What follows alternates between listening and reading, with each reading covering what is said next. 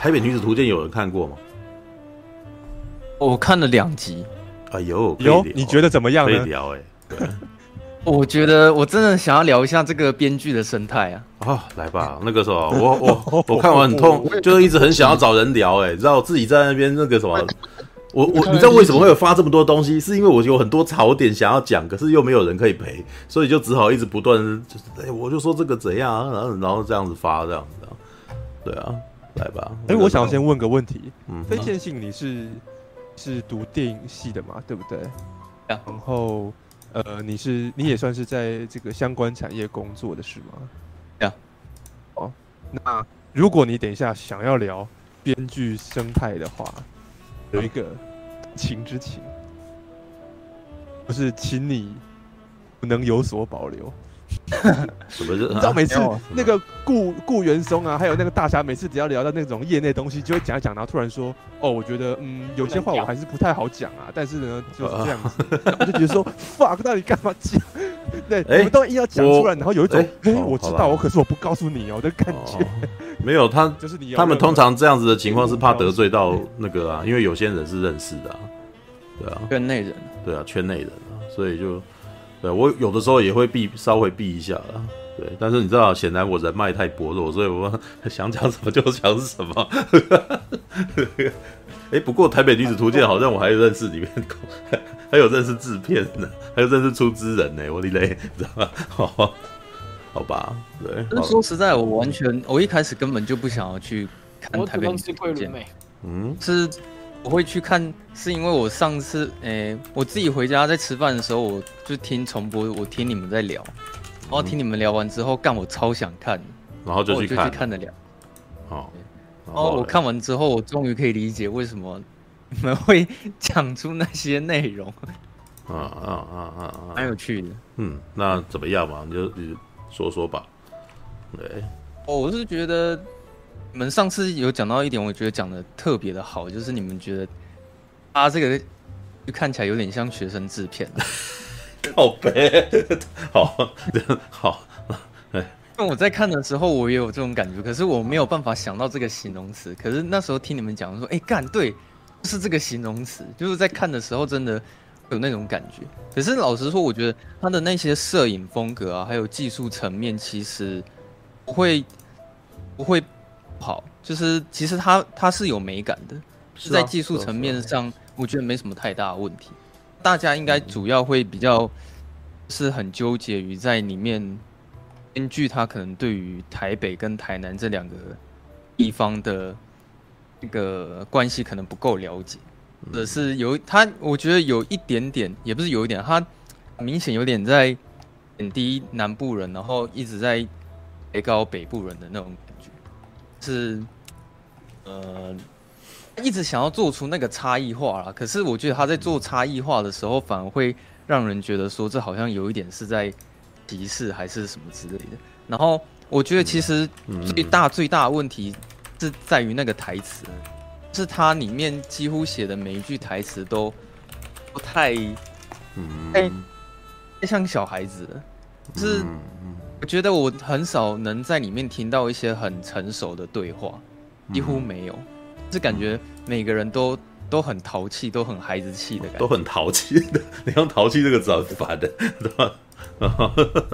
然后我觉得他就是所写出来的那些台词，很不像是成熟编剧会写出来的那种对话，因为我觉得他写的真的太过于直接了，直接到你在看这个剧的时候，你根本没有任何一点想象空间。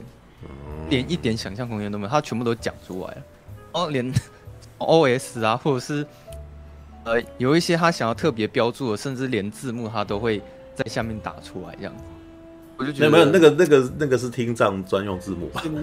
对，那个喘息声啊，那个轻笑啊，音乐啊什么，对，那个我觉得有一呃有点非战之罪，但是那个 不能够说完全没影响啊。对，的确，嗯哼。哦，对，然后再来是。他那个台词啊，像比如说有一场戏是他妈妈可能在跟他讲说去台北这件事情，然后就很直接讲说，嗯，去台北又存不到钱，然后台北的物价又那么又那么高，然后，嗯嗯，听他们讲话的时候，就会觉得说，嗯，其实以现实的层面来讲，呃，父母不会会不会用这种方式去去表达啦，因为我觉得他里面那种表达方式可能看起来会比较偶像一点，就是他并没有任何很隐晦的感觉。然后我先说，其实我自己是北漂人，就是我曾经读完电影系之后，我第一第一个想法就是我就是想要去台北工作，嗯，然后 那时候会有这个想法很简单，因为就只有台北。还有影视相关产业的工作。那你你家里面的人有拦你吗？我家里我家里的人没有拦我，嗯、因为呃，我不想要听我父母碎碎念，所以我通常做事的时候对他们的态度都是先斩后奏，就是我会，哦好，先斩后奏，知道？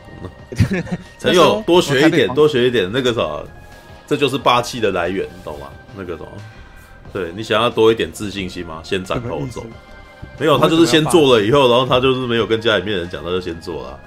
对啊，对对对对对，嗯嗯。那时候我工作也找了，然后房子也都找了，然后我就跟我爸妈说啊，那个我下礼拜我要去台北工作。然后他他们什么反应？然后我妈就说哈，他他他那个有点吓到啊，怎么？突然那个什么，突然之间我的那个爱子突然间要离开我们，然后就接下来要去台北了，然后可能很久不回来这样子。我靠！啊！哦，我妈她她那时候就有大叫啊，她说哈，她去台北了，也也太快了吧？那你钱够吗？这样。然后我爸突然就是有点沉默了一阵子，后来就说啊，你想去就去啊，这样。哦。然后那时候再去去到台北的时候，的确。有些地方跟那个剧中讲的很像，就是，嗯，你知道嗯，冷气好像快爆炸了。哎呀，你没有洗你的那个，没有叫人家洗你的冷气。我好紧张，他一直在叫。好，那那个我刚刚讲哪里？哦，那我觉得剧中里面他有一个地方表现的很好，是的确台北会给人一种想象的空间，它会让是没有去过台北的人会有一种魔力是。会让你去想说，哦，台北可能是一个很梦幻的地方，它可以完成你的梦想，可以完成你的目标。所以我觉得，可能在刚出社会的年轻人对台北都会有这种幻想，因为毕竟南部跟中部的其实薪资跟待遇可能没有像台北那么高，然后有很多工作机会，还有人脉以及资源，其实都是在台北。嗯，包括举例来说，像试片好了。最近 Podcast 其实都有收到试片的邀请，但是我都没有办法去参加，是因为其实那些试片都在台北，也就是不管是工作机会，还是资源，还是人脉，甚至连活动什么的，很多机会都是在台北。嗯嗯嗯。然后那时候一去到台北，然后一看到那个房租的时候啊，看到那个房间，其实我有点不知所措，因为我那个好像也才四平而已，很小。嗯那真的就是你那个时候来聊一下四平的时候，你付多少租金？那时候一个月八千，然后不含水电。你几年的时候？诶、欸，三年前的时候。三年前八千不含水电，那那个在哪里啊？是聊一下，是住在松山区。啊，那跟我差不多啊，我呃我在民生社区。民生社区，不过我呃我因为我在那边租的时间大约是二零零。四年到二零一三年左右，对，然后七千块四平，含水、欸、不含水电啊？没有含水，但是电那个会那个啥，会会最后的时候给你扣，所以我后来押金被扣光光。对，好，然后继续吧。对，那时候我我是觉得蛮蛮不知道该说什么的，因为那个地方真的很小，然后他在视频里面。塞了衣柜跟床，然后椅子跟书桌，嗯，全部塞在那个视频很小的空间里面，嗯，然后一个月就要八千，然后他那时候跟我讲，其实八千算便宜，因为那个是在松山区，所以如果你要住在这么都市里面的话，嗯嗯，通常那可能是一万起跳，嗯，嗯，那时候就想说，呃，好吧，没关系，反正都想说有决心要来台北，那住这个环境就将就一点。而且我那个环境遭到，就是这个房间常常会有蟑螂，因为旁边是厕所。哦，常有啊。哦，那那个那 怎么不不不意外？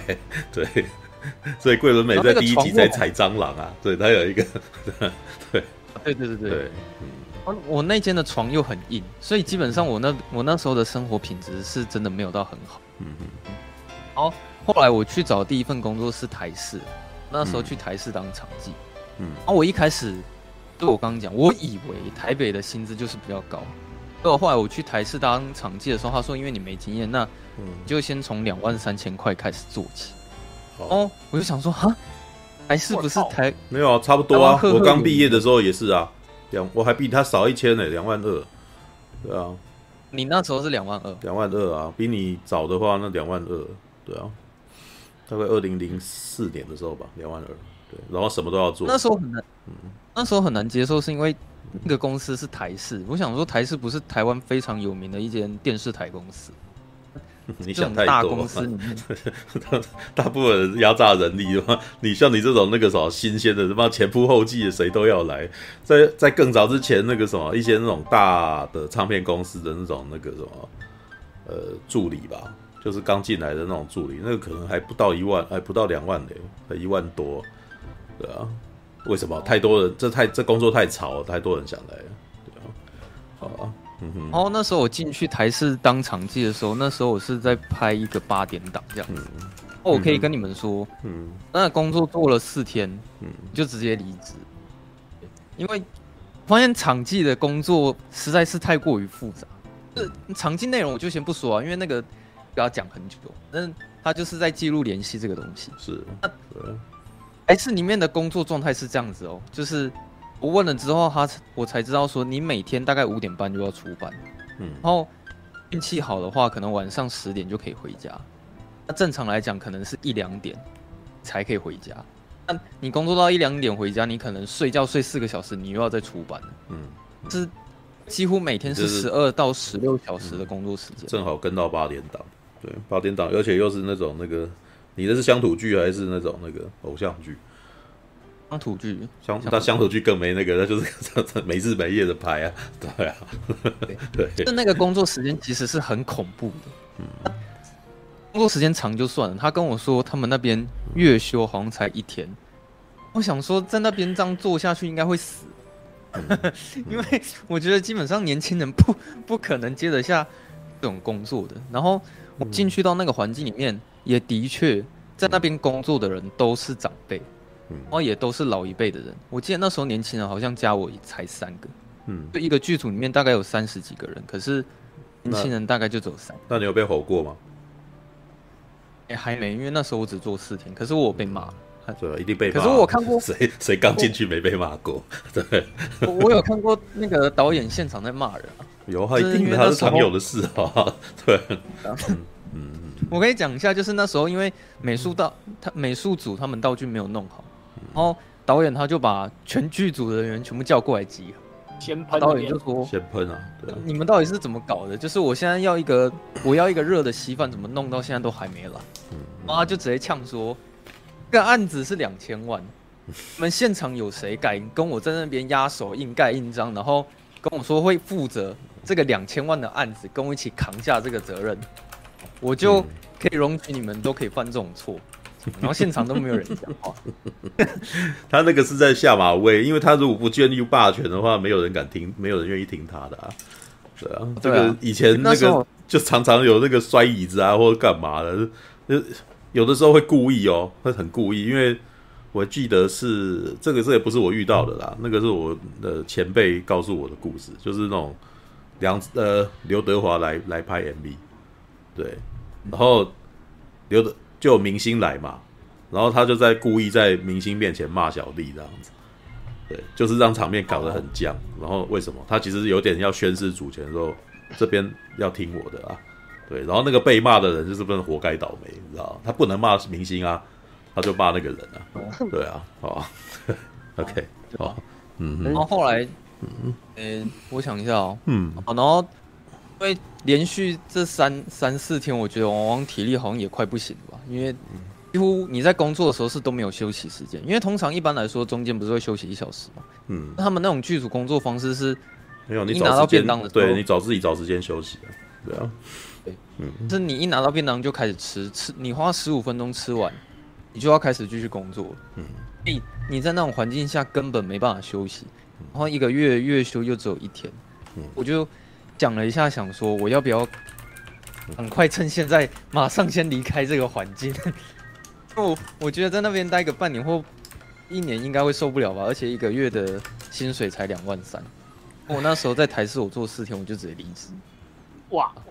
然后，啊，那时候我蛮紧张的，因为我在台北，我现在没有工作，可是我还要去负担房租费。如果我没有办法找到工作去负担我的房租费的话，我就会回台中。嗯，其实会很搞笑。就我跟大家说我去台北，结果去那边撑不到两个月，我就回台中。嗯嗯，没有，那时候我就你没有想说要先做点别的打工之类的吗？诶、欸，也没有诶、欸，因为那时候我就想说，我还是会想要找影像制作的工作这样。那么那时候离开台视的时候，我就花一个礼拜时间，很认真在做履历表，然后开始去投一些台北的那些制片公司。嗯，然后也还好，真的，我就是有在一个月之内找到了一份工作。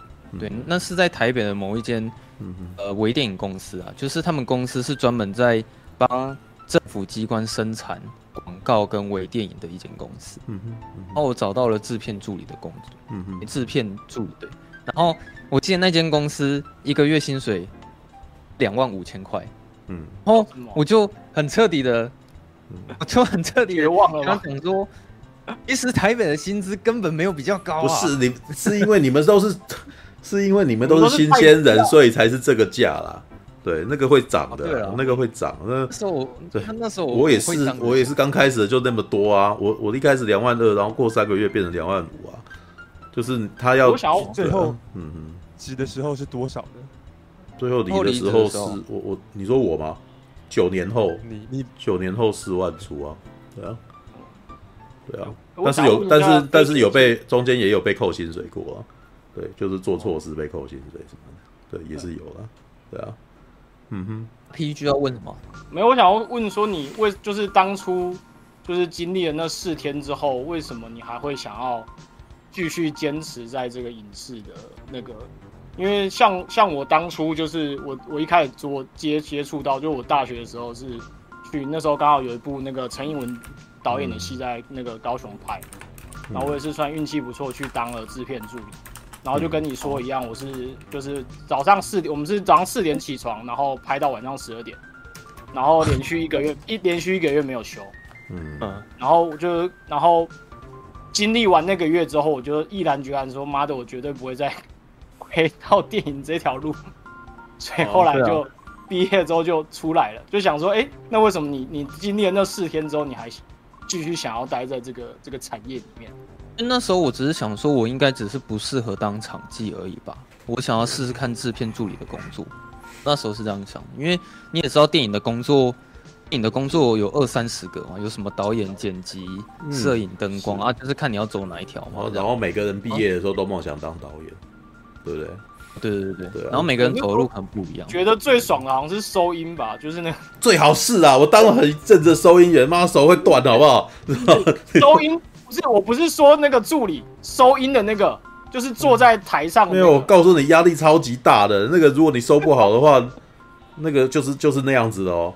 因为我告诉你啊，摄影的呃，其实这在摄影当中有一个很大的盲点，所有的摄影师对于收音这个地方都不会特别去顾，知道因为那不是他们的强项。所以如果你遇到那种拍摄，如果只发一个摄影师，然后他可能都是用机头泵去收，然后接下来那个什么，或者是偶尔用迷你麦去弄这样子。那如果那个东西有杂音或者是摩擦，然后你没有听到，回去他说他就不管了。然后接下来就是剪接的人要伤脑筋。然后我常常就会遇到那后面说你这个要修啊，你们不是会弄啊？干，那 那前线就已经处理成那样子，但是那个摄影通常摄影的人他就是把这些东西丢给后面处理，那后面处理不了，就就真的很痛苦。然后到最后，其实如果你够聪明，那个东西要自己能够避掉。对，就是剪剪掉或者是什么的，或者是或者是你自己知道你收收音那个又有问题的时候，你要再补了问人家。但是你要挡在当下，如果 那个不是只有那么一次的机会，哇，那压力可是有够大的，好不好？对啊，我觉得可能因为我那时候跟到的是电影剧组啦，就是而且算是他们算是比较大的，所以他那个收音收音师是就是他他是可以试收什么之类，就是现场会调好之后他再对啊，啊不是啊，当可是当遇到这种情况的时候，那是已经在技术上面是已经，他是已经进入了他，你你你看到他的轻松如意，是因为他 handle 得了啊，你 handle 不了吧的那个时候，你敢坐在那边然后轻松如意，知道吗？对啊，好了，对啊，就收音跟化妆觉得很爽的，化妆也是，对，但化妆也是有一个专门的技术啊，那个时候你你能够，那不然你能够当那个化妆师，你就是不行嘛，所以他化完了可以在旁边。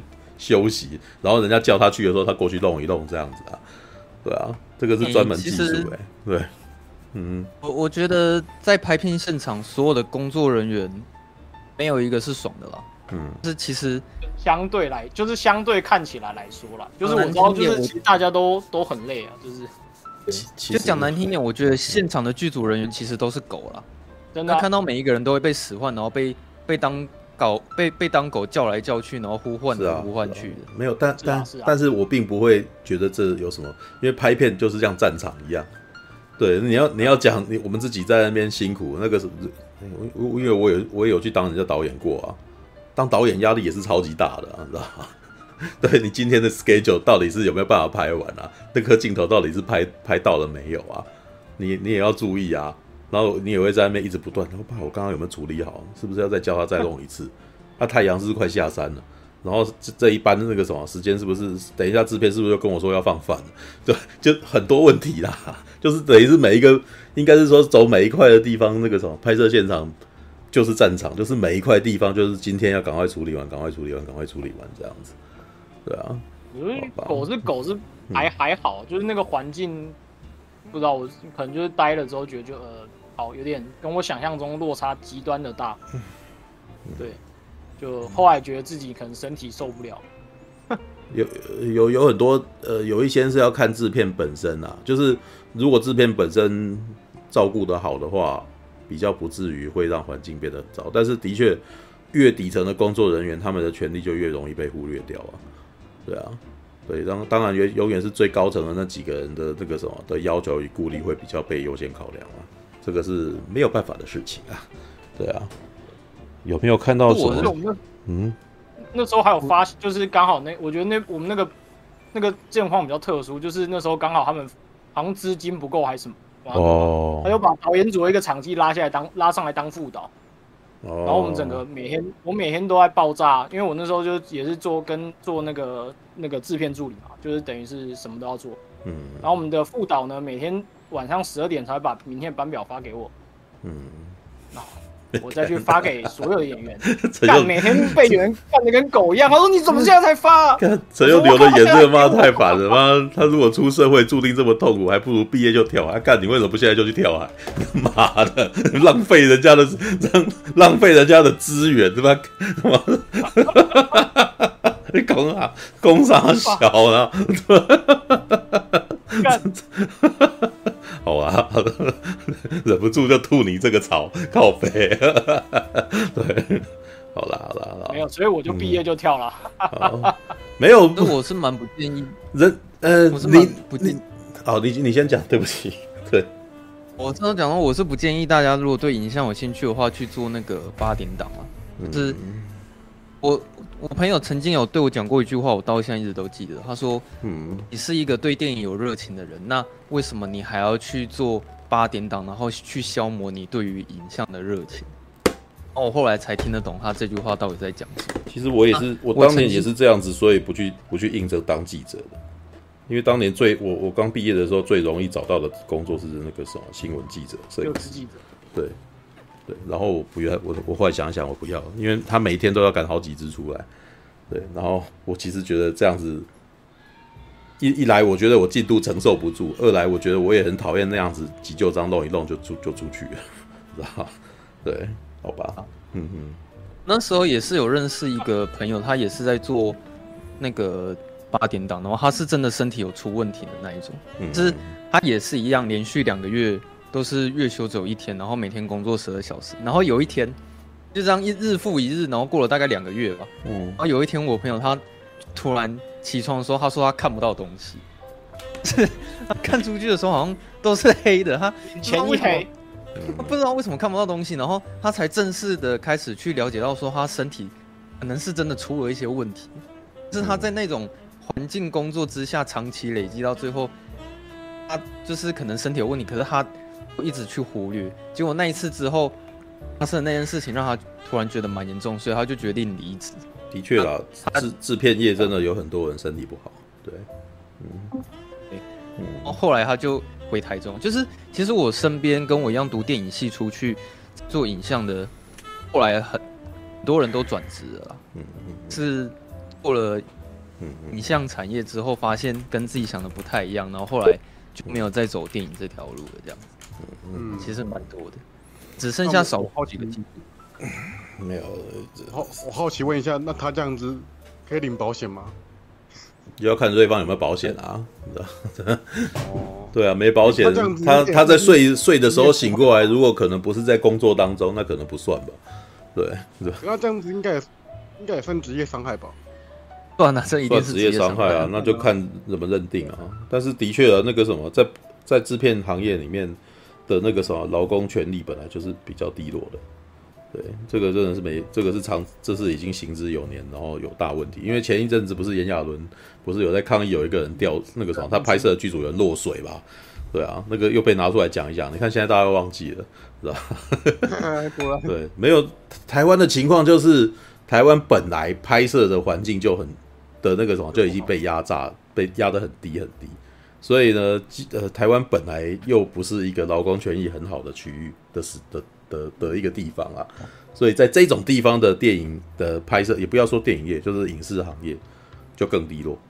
对，好吧，All right，好吧，那个什么，你要回到台北女子图鉴，你你的意思就是讲说，你其实在这边是有点共鸣嘛，就是他上了台北之后，他遇到了这件事情嘛，然后跟那个租金啊这样子，然后你有一点共鸣，但是还有什么？对。哦，然后好了，反正我的那个结论就是，我后来进了制片公司，然后做了一年，然后后来因为我不想要在那边承担房租费跟那个那边的生活的那个物价，所以我就后来又回台中这样子。那其实我在看《台北女主图鉴》的时候，她拍出来的方式，其实呃的确都有讲到，就是身为一个北漂人，该讲的都有讲到，可是却。缺乏很多福利吧，我觉得就是，诶、欸，当我不知道你们有没有看过《熟女鸟》，嗯，就是我在看《台北女子图鉴》的时候，我对我当下第一个想到的是《熟女鸟》，就是他也是在讲说，是他离开家乡，然后到另外一个地方去去念书嘛，然后到一个新的环境这样子。其实我觉得那个好莱坞有拍过很多类似这种片啊，就是每个人都有怀一个美国梦，然后可能到了美国，然后是后来。会失败什么的，那我觉得其实《台北女子图鉴》有想也会想要拍出那种感觉，但是我就是觉得可能是因为里面的台词设计的关系，或者是有些人的演技让我觉得很尴尬，所以在看的时候我会一直没办法很入戏，你知道吗？呃，我我得承认我在看第一集的时候，的确常常看了以后就忍不住就笑啊。对，好，你继续。嗯，有一有有一些讲话方式可能比较刻意吧，像。就从开头就刻意到不行，他就说：“嗯、你我看你这个妆，你这个化妆方式，感觉就不是台北的。”对，名言，第一集的至理名言，你知道，让让他很多的观众听了牙起来的那种台词，知道？哎呀，我可是我觉得他这种错，这种问题不止犯了一次，他几乎一直都会犯这个。这个台南人爱吃甜的，对，对对对对，就是说。男人可能都比较爱吃甜的，然后要不然就是说台北人都怎么样，台南人都是怎么样。然后我受不了他第一集一直在讲台北，就是他一直重复这两个字太多次了。他一直在讲台北，台北，台北，几乎每一句台词离不开台北这两个字，这样。嗯。说什么台北地方是这样，台北的食物是这样，台北物价这样，然后就一直在重复。就就台北人都穿这样啊，干。对对对，所以我觉得他那个可能会让大家有点不满，是它里面。传达出来的方式有点像是都是刻板印象了，应该是这样子。而且其实我在看，嗯哦，对，这样。在看的过程，我感觉那个编剧，呃，我不知道这样讲会不会很没礼貌啊？我觉得那个编剧他可能没有真的北漂过，他给我的感觉比较像是其实没有住过台北，但是他用自己想象的方式，想象台北应该是怎么样，然后去写了这个剧本。那最后呈现出来的结果，让我在看前面两集的时候，我会觉得非常的不写实。是，抱歉，我问个问题，嗯，没有另外一种可能是，其实那个编剧并不是没有住过台北，而是他根本没有离开过台北，所以他只能用想象的方式来想象外地人怎么看待台北。所以如果他没有住过台北的话，可是他对于外地的描述听起来也偏离现实更远，不是吗？我觉得是有可能，因为我觉得他很像是编剧想象出来的，但其实我觉得事实上并不是他所想象的那个样子，所以我自己在看的时候会觉得说很不写实啊，应该是这样。就举一个比较简单的例子，像直男好了，直男这个这个例子大家应该都懂嘛，就是直男常常会想说，哦，我这个举动让女生一定会很开心，然后在。呃，我的想法是，女生通常在什么样的情况下，她们都会难过，她们都会开心。但是其实没有，那个都是你自己想象的。你是一个臭直男，你为什么不了解女人？那个，那个可能有一些你都是你自己想象出来的那种画面。然后我觉得《台北女子图鉴》编剧给我就是这种感觉，他可能想象说台北、台南的差距就是这个样子，然后他们里面的人对话是怎么样类的。因为老像我再提提一点好了，其实我觉得台北这个地区。并没有真的有那么多的台北人。老实说，台我觉得台北是一个非常人种很杂的地方，有台南人、高雄人、云林人、台中人，因为太多人北漂了，所以其实整个北部的人种是很杂的。我我觉得他，呃，要拍出说，身为一个真正的台北人，可能会有哪一些言行举止什么，我觉得可能还没有做得到很到位啊。嗯，那但但但我提一下一种可能性，因为我后来想一想，事实上吐出这句话的人，基本上好像也是编剧试图想要让观众讨厌这个人的一个做法。就是我看你这个妆，你不是从台北来，他其实有点特意要显示台北台北人的刻薄的这一点，你知道，所以他才会讲出这样子的话。对，所以我后来想一想，觉得他至少在自让你觉得台北对一些新鲜人的不友善的时候，他是有达到这个目的啊。然后我自己本身觉得比较不舒服的点是，他的一个朋友吧，那个女生朋友，就是从小跟他长大的女生朋友，然后回来台南看他的时候，然后都是跟讲了一句说台北人都这样穿，我其实就觉得不是很舒服，因为他这个是后来看了好几集，觉得。我本来在想说，是不是这个角色也要妖魔化，但是后来显显然是没有啊。对，那那这样子，我就觉得他，呃，让这个角色写讲出这样子的话，其实就就有点怪，就就是有点怪啊。对啊，Alright，嗯嗯。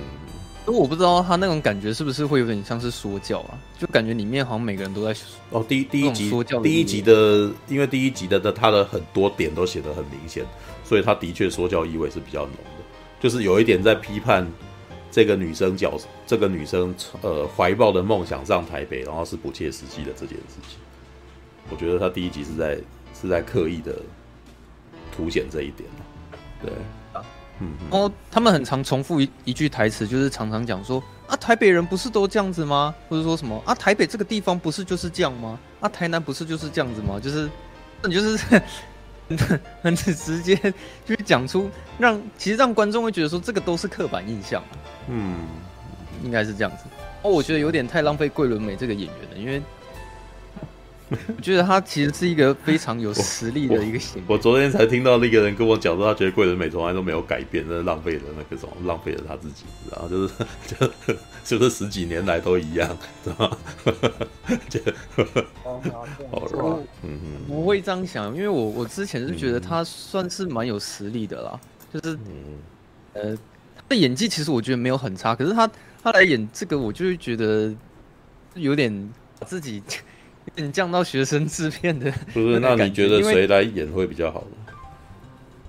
东京女子图鉴可是谁？哎、欸，东京女子图鉴的演员可是很厉害的，对啊。嗯，我看一下。我觉得想说，会不会是因为台词的关系，然后或者是要舞台式的一些表演方式，所以在看的时候会比较比较出戏吗？是吗？嗯，还好了，就呃，好吧，那继续讲下去。那个时候后，你你第一，这是第一集的感觉吗？还是还有？嗯，哦，我觉得差差不多啊，因为第二集好像就是看到那个桂纶镁开始在谈恋爱嘛，可是我觉得他那个爱情故事又很奇怪，嗯、就是那分手方式，是有一场戏是桂纶镁在大叫说：“你这个渣男！”然后那是传简讯，这是第三集吧？这是第三集，那个是第三集。对，第二集是他跟阿南，就是这个面店的男生就跟他在一块啊，然后到最后的结束，他跟面店的男生就是分手了，对啊。对对对对，嗯，我刚刚讲那个是第三集，对，然后第二集他好像有就是有开始讲到一些职场的一些状况，他进公司的样子，然后这个我也是蛮不满意的啊，因为我觉得你自己在去面试的时候，其实那些面试官根本不会这样子讲话，因为他我觉得他他太刻意了，就是每次去面试一些一间新公司的时候，里面的主管都会很刻意的酸言酸语，嗯，酸那个人，嗯，就是会跟桂纶镁说。你你你这个想法你，你没有被酸过，我有被酸过嘞。哦，对、啊，因为我我通常去面试的时候，他们如果会看不起你，或者是觉得你根本没有做功课的话，我会直接提出一些呃很犀利的问题，不是会直接讲酸言酸语去酸你。就说那可以回答我，你你有什么呃来这间公司可以帮我们创造什么价值吗？嗯，你有办法做得到吗？嗯，可是《台北女子图鉴》它里面是讲的话都是那种直接在呛桂纶镁，你知道吗？就是直接呛他说，可能你你你不懂啊，或者是我记得好像有一间公司是连连看桂纶镁连看都不看他的那一种。我觉得他有点太刻意在讲说，可能在出社会啊，或者是在职场上面那些人都很哦，我没有没有没有，那是因为第一集他去面试的一开始全部都是小阿姨介绍的。都是小阿姨介绍。对啊，你没有注意到吗？面试官不是说帮我跟你小阿姨问好，他怎么会认识小阿姨？那一定是小阿姨介绍的啊，所以他是靠关系，然后才有那个面试机会呢。哦，原来如此。所以不然怎么会酸他？其实就是看不，就是觉得你这又是个靠关系，然后你又这么烂，那所以就忍不住就讲啊，对啊。哦，所以我哦，原来走忘第一集的情况，其实就是他本来他。呃，我觉得我看到了第一集的情况啊，这个你你听听看。第一集的情况就是他上了台北，觉得一切都很美好，小阿姨也对他很好，但是他最后发现，小阿姨事实上事实上是靠着人家的，被人家养，被男人养啊，哦，然后呢，他不能，他情感上不能接受，然后后来他又发现，他进去的那个公司，事实上也是这些女生其实都好像跟男人是有，就是被男人养的，有没有注意到他的同事？是不是有一个老男人过去跟他讲，然后他偷了他的案子，然后突然间那个他的主管说：“诶，那个啥，就好像想要包庇那个人嘛。”然后接下来有一个老男人过来，有没有？很明显吧？这个这个女生可以在这个公司继续下去，是因为有那个老男人在，所以她一定可以在这边工作啊。所以六月那个啥，他的上司才跟你说：“你如果没有搞清楚这一点，那代表你是不适合这里。”他没有，他算是讲的比较。比较那个啥藏起来，你知道吗？他没有直接跟你讲说，你他是靠关系进来，你也是靠关系进来，你们都不够格啊，你知道吗？他没有讲，他没有完全讲清楚，你知道吗？但是你光看画面就大概知道了，其实他是靠着小阿姨进去的，然后到最后为什么他要离开？他发现他是靠小阿姨，小阿姨也是靠男人的啊，然后于是他就决定要自己自己去找工作，有没有？自己要找地方。但是我觉得这这部剧。其实我觉得这是台北女子物语啊，啊女子图鉴啊，一个很有趣的这个什么，他他他有试着要告诉你一件事情，但是如果很多人知道以后，可能会超生气的，知道？你看他脱离了，他是不是不能够接受他的小阿姨靠男人，对不对？觉得这关系不舒服，所以他要离开。那可是你是你你觉得他在第二集他是怎么活下来的？靠男人，靠男人啊！对不对？靠阿南啊，没有阿南，你觉得他可以在第一集那个情况活下来吗？如何？有有，你有看出来这一点吗？这整部片第一集到第四集，我最近今天才刚刚看完第四集，基本上就是一个女人想口口声声讲着自己想要靠自己活下去，但是事实上她是靠着男人一步一步往上爬的故事。啊 你你自己看一下，她是不是每次都在交男朋友？然后她每次交男朋友的过程，是不是她的关她的那个社会地位都有上升？她的工作是不是都有进展？嗯，有没有注意到这一点？我当下是没有想那么多，但是现在回想起来是这样子，没错。对啊，你可以再继续看到第四集，他都那个时候一步一步往上爬，然后 然后还要嫌男生不好，知道？但我并并不意外，因为这部片事实上它本来改编的那个就是这样子的事情啊，它就是这样子的故事啊。然后在而且那部那那部日剧的出产的一个环境就是一个超级大男人主义的世界啊。对啊，所以写《台北女子图鉴》会写出这样子的故事，我觉得也不是很令人意外。而且呢，我甚至觉得她还蛮写实的，因为我的确有看到有部分的女性是这样子上来的。对，说有一些女生是靠关系，然后在台北爬爬她的工作这样子。呃，不只是台北，不不只是台北，社会，老实说。这是一个震撼教育，你看久了就知道，这就是一个你不愿意面对的真相。但是它，它就是，它就是一部，它就是一部分的事实。对它，你就是一个你不愿意承认，但是它就是确实存在。然后他把这个故事写出来，然后很多人如果看了以后会很不习惯，因为台剧的主角大部分都不是这样子的个性的人，大部分都是温良恭俭让，或者大部分是草地状元，要不然就是像武则天，呃，就以前那个一代女皇武则天，前面还要被人家抠倒以后，她可以接下来才要当女皇。她不是她不是那种会主动出卖台剧的主角，通常都不是会主动出卖人的人啊，知道哈？都是被人家欺负，然后接下来那个反过来弄人家，然后然后接下来名正言顺啊。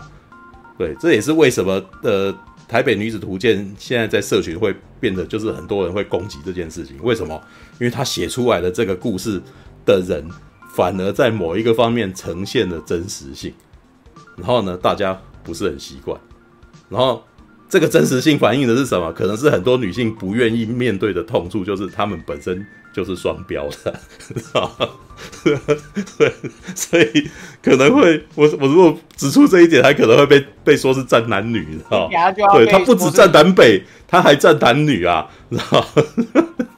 对，所以每次看，我说我就说，有时候我看一看会一直笑，我就说啊靠，我妈你就双标了，现在。看看你，是吧？像他自己用传简讯去跟人家分手，然后接下来下一集就设计这个时候就设计人家传简讯跟他分手，他就很生气，然后他就就大哭大闹，说你分手不该跟我讲吗？结果我最近看到第四集，他也是传简讯跟人家分手，他两次哎，知道吗？那你那你还要报，你还要怪人家那个时候分手不直接跟你讲，你自己也不愿意跟人家分手直接讲啊，对啊。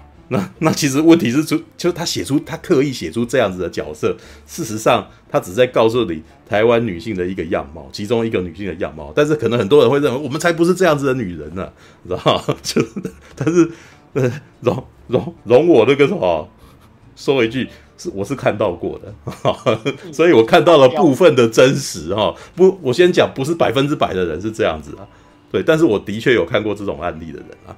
对，所以我才会觉得这是有趣的，所以我到现在仍仍旧没有弃剧，仍旧在看，因为我就在看好戏。说哇，那个啥，这个这一次这个女生又要怎样了啊？很多人没有发现，是因为这个演演这这个角色的是桂纶镁。对，如果今天我想看看哈，如果是中心，如果是钟欣凌演的话，他可能会变成一个很白目的角色之类的。对，你给郭雪芙演就会比较像一个势利眼。对啊。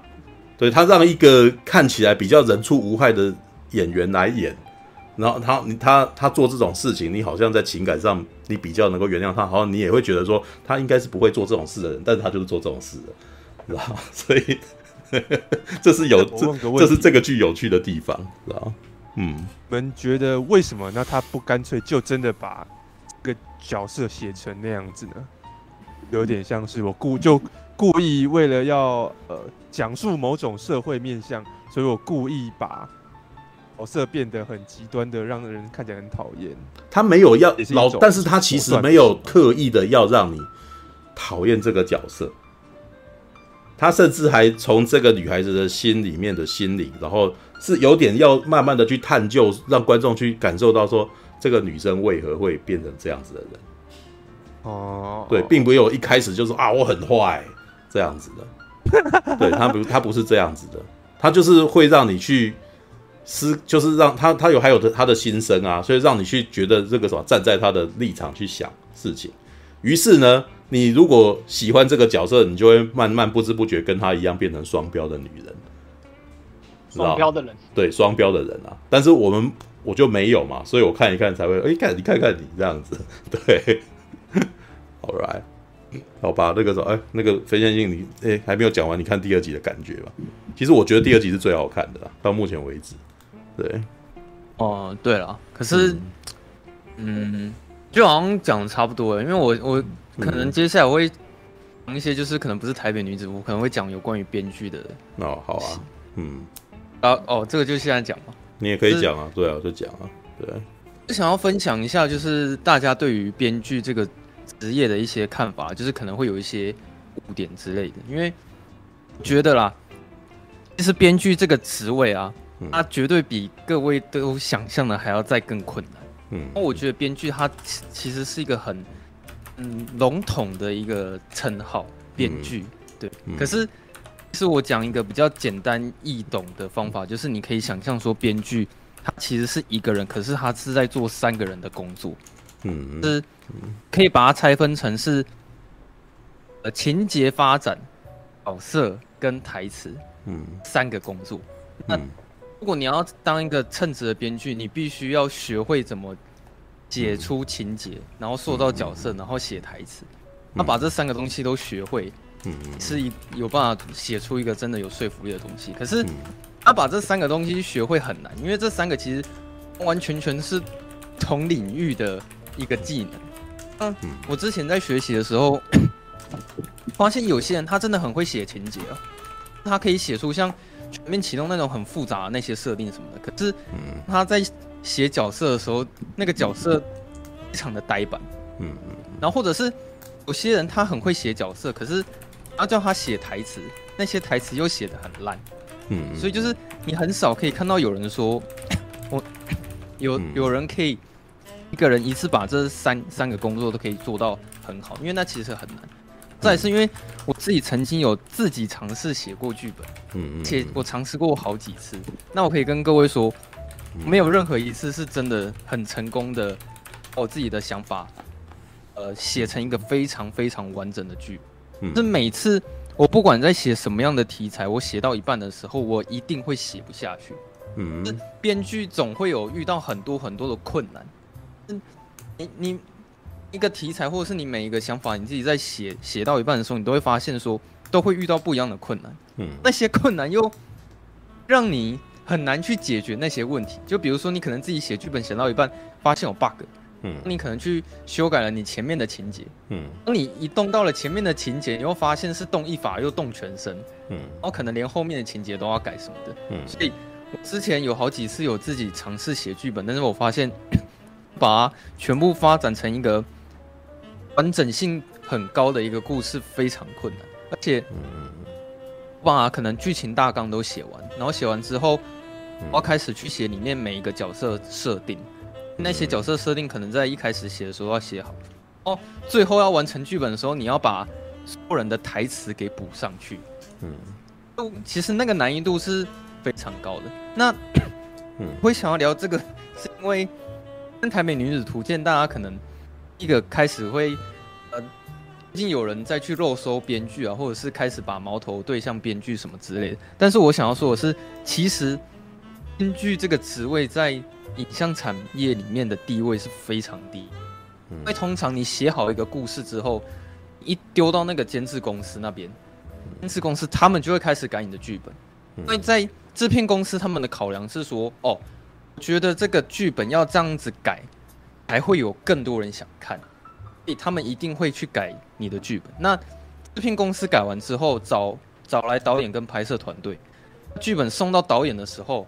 导演又会再改一次剧本，他会说：“哦，以我的专业还有就是我拍片的经验来讲，我觉得你的剧本怎么样改会更精彩。”嗯，然后呢，这个剧本呢，在拍摄的时候，你发现又一直在改，就可能连每天拍摄的当下都会稍微改一点、改一点这样子。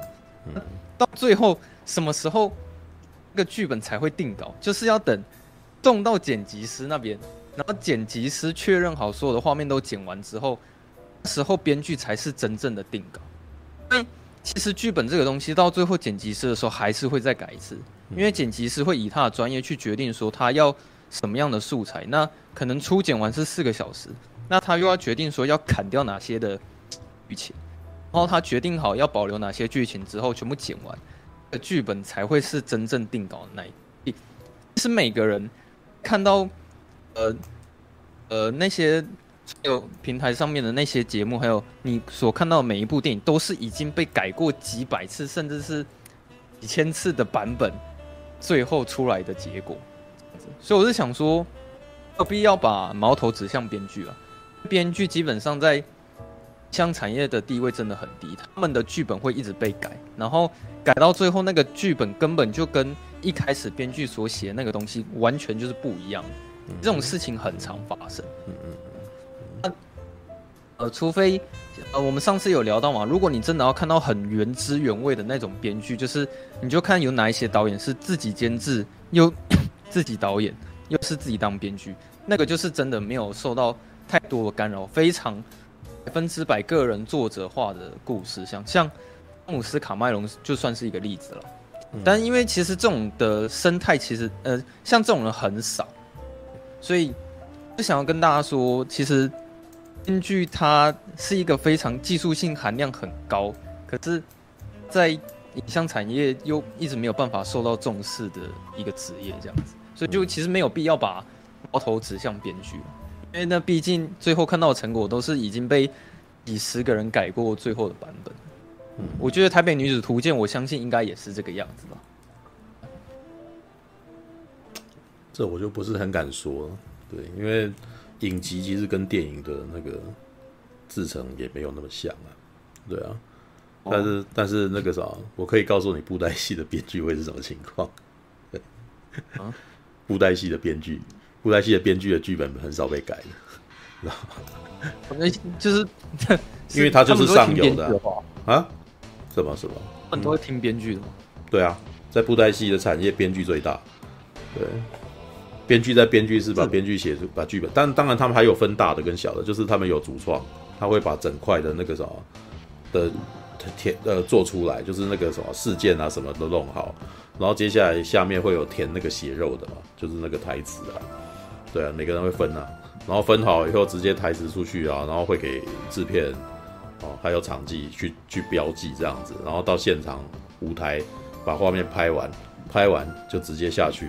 当然，这中间也是会有去，哎、这个东西拍不出来啊，或者是你讲这个东西很难动啊，然后或或者呃，有的时候会是编剧他坚持要，然后去现场盯，然后于是就很就那个那一场戏就拍的比较久。那有些人其实可能动一动，编剧就妥协，哎，那一段就划掉这样子。对，然后就直接这样过去。哦。然后接下来就是跑跑那个什么，就是加特效 CG 和音乐，然后对口白出来。对，不过呢，为什么会这样？一个礼拜出两个小时。对，一个礼拜要拍两个小时出来。对，所以在这种情况下，可没有那种改几百次的事情啊。对，不过电影就不一样啊。电影那个苏寒生的剧本有超过一百多个版本。对。很恐怖啊！我到最后，我一开始还有标，我标到后来我懒得算了，你知道？对，就我 我，那个时候当时的电脑里面有那个一到一百号以上的，然后直到电影最后剪出来，对你讲的也没错，到剪出来的时候都还在修，都还在改，为什么？一样，就你讲，你已经讲出来四个钟头的量啊啊，那个而且很多都是对话，然后讲来讲去，讲来讲去，讲来讲去，然后就在那边你来我往，你来我往这样，那这句话到底有没有需要？这句话怎么重复啊？那我们只有一百分钟啊，要怎么样那个什么，把所有的事情都说出来，然后而且还要打斗，哎，这不容易。那时候又要再改一次剧本。对，是电影比较容易发生这种情况啊。影集的话我不知道，但电影电影电影改这种东西其实并不是奇怪的事情啊。对，并不是奇怪的事，只是有的时候，呃，当然你会觉得会有很多很可惜的部分啊，一定会有啦，绝对都是因为电影本来就是删减的艺术啊。对啊，你懂得你你要懂得砍，你也舍得砍那个东西才会才才有办法好看呢、对啊，好吧，哎呀，不过还有其他人看过《台北女子图鉴》吗？没有，我就说，我就说这出剧这么那个啥，在我们这个宅宅领域里面真的是超级不受欢迎。但是我真的建议你们可以去看一看，你知道？你们会边吐槽，然后边忍不住想要再看这个女的下个礼拜要做什么傻事，你知道？对，但是呢，虽然说是傻，但是她还是一直往上爬哦，她是一直往上爬的哦。对啊，虽然你你会觉得她好像一直遇到不顺的事情，但是事实上她的人生很顺哦。对啊，就是。我可以再讲一次，因为我今天才看了第四集嘛，看了第四集，看完第四集的感觉，你知道？因为其实我刚刚已经提了，我觉得这个女生就真的她的人生啊，到目前为止，她就是一步一步靠着换男朋友，然后改变她的社会地位。她的第一位男朋友是一个做面店的，然后呢，她是因为没有办法是没有办法忍受她的小阿姨靠男人，然后她要呃寄人篱下，在这个靠男人的。女人底下生活，然后他也觉得他已经惹到他，两个人都尴尬，他觉得不舒服，有没有？对，因为因因为已经那个什么，就发现了这个，好像你你感觉好像突然间进入了一个那种那个什么，我觉得啦，我大概可以感觉到他的那个那个情绪啊，或者这个有点恶心啊，污秽，你知道吧？那个 你知道，但是呢，这就是他自己不懂事的地方，因为你想要生存，你就是要你就是到最后你会进入灰色的地带。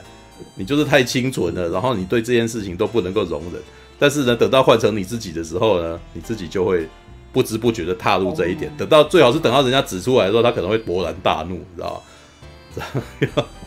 像好，然后到第他第二集的时候，他跟阿南在一块，阿南对他真的是呵护备至，然后他还搬到中和去，从台北搬到中和。你想看看哦，他台北搬到中和那个路程有多远？骑摩托车回去，骑摩托车至少半个钟头以上。然后阿南从台北送面给他，挂在他门口。然后他吃着面吃一吃，然后传简讯说：“我们分手吧。”干，没他没有把男的演出来，但是你要知道这个男的为了他其实是多么辛苦，你知道吗？然后里面还有一段戏是他好像跟那个什么，跟那个男生，呃，跟就是他跟他的好朋友们就就去那个什么开趴嘛，然后可能去很潮的地方唱歌啊。然后喝酒啊，这样子，然后后来男孩子回家，那个她男朋友回家就说：“以后啊，这种趴我就不去参加了。”然后桂纶镁就在那边气急败坏说：“啊，所以我们这个以后都不能够去做这种事了吗？”然后那个男人说：“你还是可以去啊，但是我必须要遵节我的那个费用。为什么？因为他在他在永康街那个地方租租了一个地方当面店。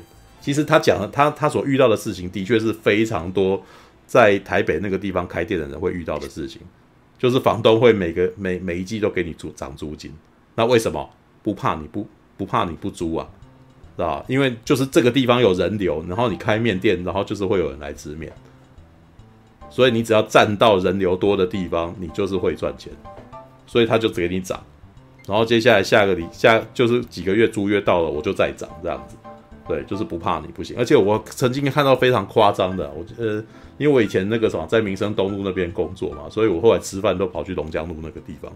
我曾经亲眼目睹有一间店，他我常常去喝那间茶店，然后到后来房东给他涨租金，然后他就那个什么，他没有办法接受，他没有办法租整栋整间的，然后于是那一间就突然间被卡两间，一左一右这样子，然后他继续卖茶，对，然后接下来再过几个月。又涨了，然后他他无法负担，然后那个那家茶店就不见，然后那时候有点难过，因为我喝那家茶店，他喝的很习很习惯了，你知道，但是人他就被赶走了，为什么？房东就涨租金，对，那个情况是是确实的存在的。然后然后阿南呢，跟那个桂纶镁就吵架了嘛。然后说那个时候就跟你说哦，那个你为什么要在这个地方苦花要把所有的钱那个什么投入这边？你去别的地方也可以赚啊！我告诉你，桂纶镁讲这句话一点都不懂事，你知道？他如果搬到比较没有人的地方，当场立刻就没有钱赚，你知道吗？有站在人流多的地方，跟站在没有人流的地方，真的差是十万八千里，你知道？因为大部分的人吃东西根本就不是吃好吃的，他是吃方便的啊。今天如果你我我我还有跟我朋友聊过，今天这间店如果他那个阿南啊，他受不了了，然后他搬走，他的装潢还是会留在那个地方，然后下一个来租这间店的人就活生生拿到了他的装潢，然后跟着卖一样的面，大家还不知道这个老板换人还是过来吃，知道吧？所以咯，就是那个啥，就问题就在出在这里，就是阿南是不能走的。然后阿南不能走，其实就是他就陷入了在台北的穷忙族，就是做开做小生意，然后就要一直不断辛苦这样子。然后这时候桂纶镁在第二集的时候的最后，他的好朋友离开了嘛，他公那个时候租租处的老朋友要嫁嫁给她男朋友了，然后要离开台北市。然后这时候桂纶镁就一阵恐惧啊，他说：“我该不会就这样子吧？我的人生就这样。”然后他最后也是在想说：“我不想要这样子的人生。”哇，这句话在第四集又讲了一次。这不，我这不是我想要的人生，你知道？对，然后，但这女的到底想要什么？然后，这其实我觉得桂纶镁这个角色跟我我们最不一样的啊的地方，就是我其实第一集到第四集，我目前为止没有看过桂纶镁的中心思想，知道？知道？就是比如说像非线性，他到台北去，他有一个中心思想，就是他要做影视产业。对，然后他到现在也还是在做影视产业，所以他到目前为止，他并没有停止他的他的那个梦目标，你知道，还是一直在往这个地方前进，你知道。但桂纶镁呢，他到底想要干什么？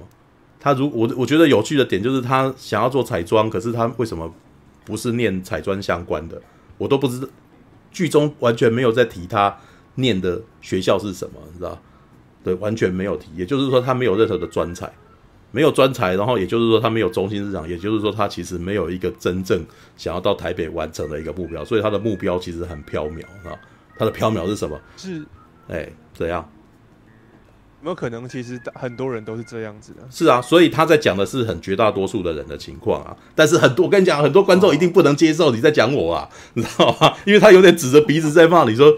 那、啊、你就没有中心思想，所以你到台北你就不想要干什么、啊，所以一旦发生这种问题以后，你就无法坚持下去啊，对不对？你本来就没有，你就没有梦想，所以你没办法为了梦想而努力嘛，所以你现在就茫然呐、啊，现在接下来就只好陷入有什么工作只要能够留在台北就好的那种尴尬、尴尬状态啊，是不是这个样子？对，是要当台北人啊。对，他的梦想是要当台北。事实上，他的梦，他的他的梦想，事实上就是要在台北当顶天立地。然后那个什么，他里面还有提到，希望有钱花，然后都不用做什么事情啊。对，他有讲这句话啊。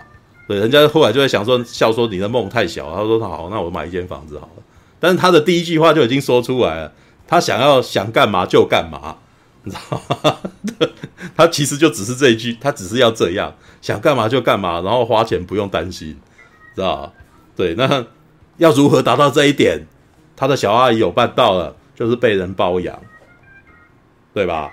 对，但是他不，他又不能接受，他这样这样太没人格了嘛。然后于是呢，他就他就离开了，离开以后就被阿南包养干，但是他不是完完全全被他包养，因为他自己还有去做一个工作，对不对？但是很明显，那个时候就是在这种情况下，男方那个时候如果没有男生的帮助，他的确在那个地方生活会非常辛苦。然后看到第四集的的呃，他在第二、第三集的时候呢，他遇到了两个男男人啊。第一个男人就是那种在事业上有提供给他，是一个那种业务代表，你知道？他还告诉他说，你要如何那个什么斗赢你的那个公司的人这样子。然后桂纶镁听了他的意见以后就，就去斗了哦，因为他公司就有发生上司在欺压下属的那种情况，然后他的下属就一个一个被他其中有一个是他的同事怀孕了，结果那个上司。哦，以呃找找机会找理由，然后逼这个逼这个那个怀孕的人走，但是这是不不那个啥，这是违反劳基法的。但是因为在名义上，这个上司其实并没有，并不知道，呃，在名义上这个上司没有真的哦，在知道这个女生怀孕，他可能只是诶，他做个动作，然后他没有嘴巴讲，你知道，所以没有证据显示他知道她怀孕。所以就变成不能够说她因为她怀孕的关系而逼走她，就会变成她好像只是哦认为说她就是那个什么在业务上面出了重大疏失，然后找这个理由然后让她走这样子。对，那于是桂纶镁就想要哦，就是很生气，然后就觉得要执行正义啊，然后他还要那个什么，就但是他不知道如何执行正义，然后又又觉得那个什么不该这样子，然后就卡在那边。然后后来是那个是这个业务开始跟他讲一些你要如何把事情解决掉。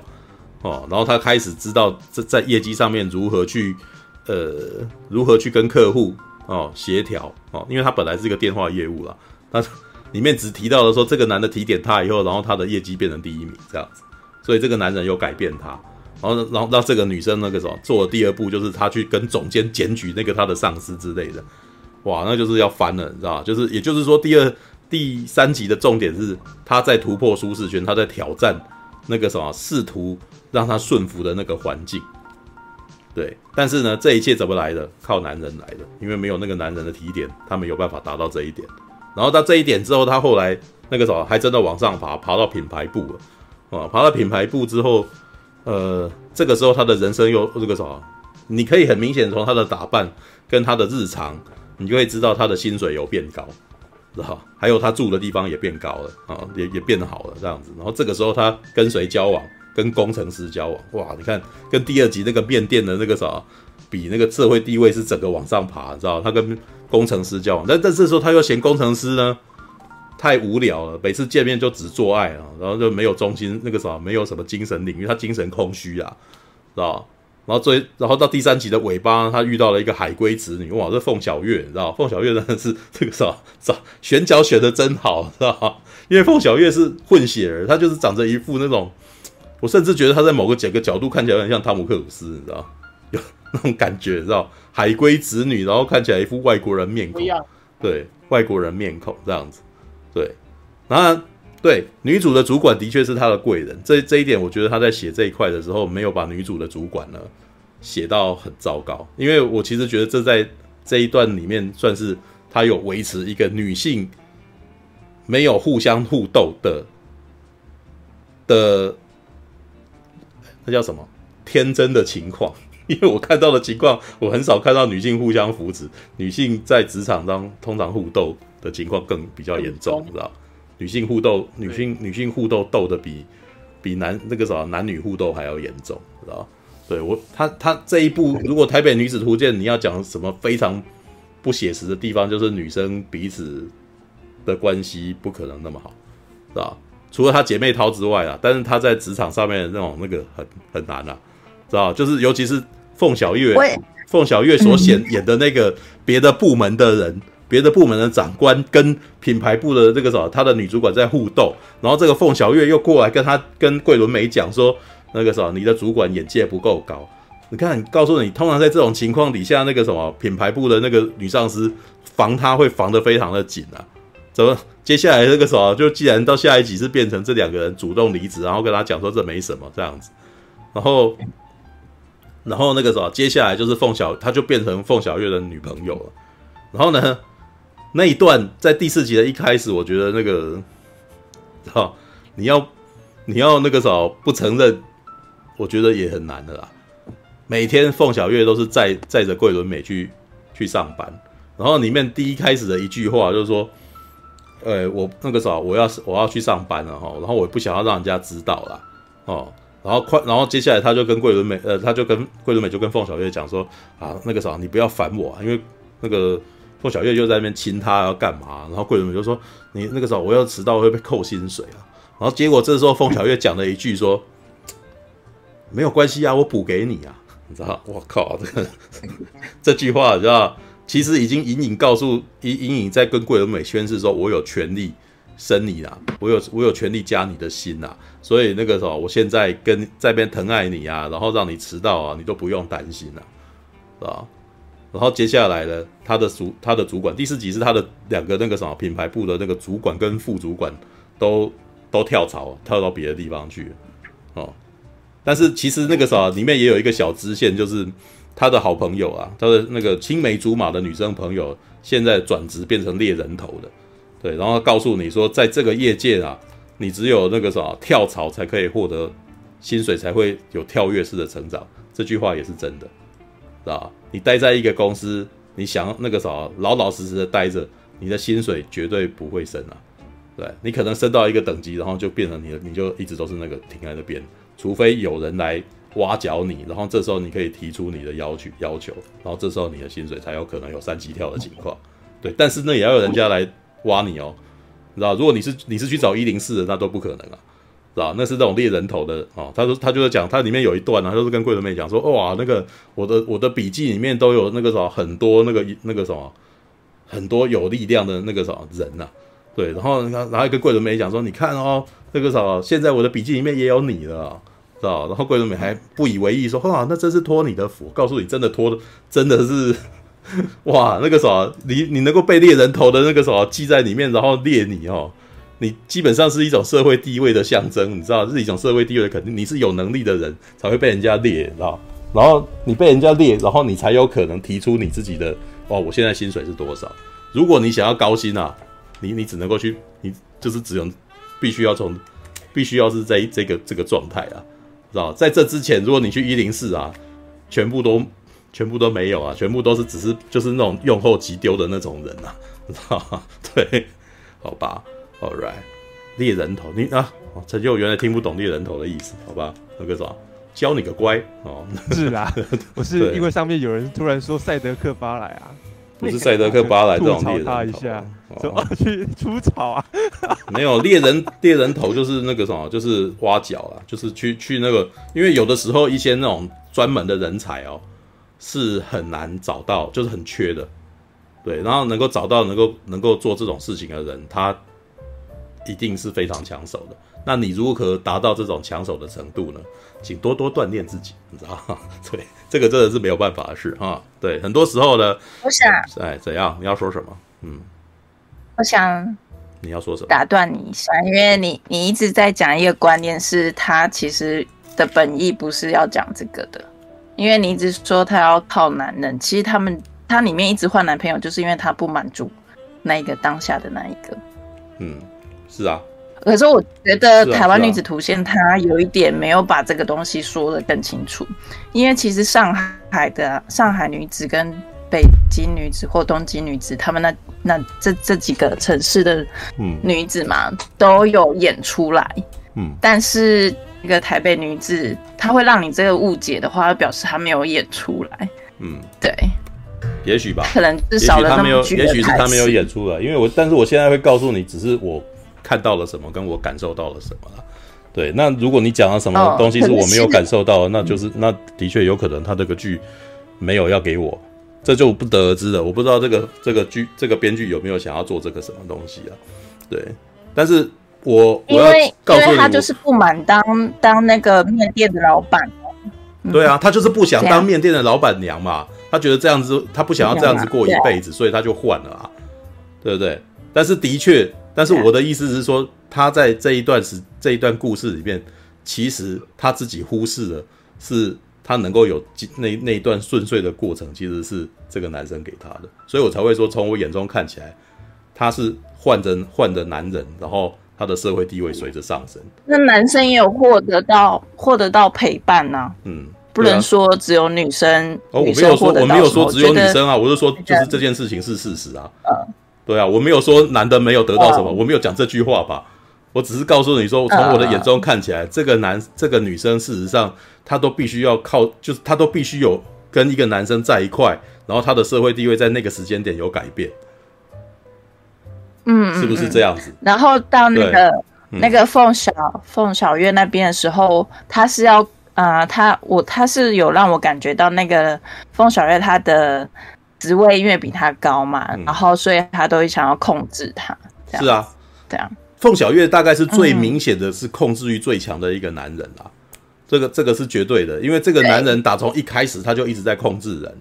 然后这个女，然后但是我也觉得这个剧本跟选角是在这一点，我觉得是巧妙的，因为桂纶镁你乍看之下，她看起来是一个乖乖的女生。但是她事实上，你你看过《蓝色大本》就知道，她好像乍看起来是个乖乖的女孩子，但是呢，她在一些事情上面会突然间很莫名的倔强，你知道？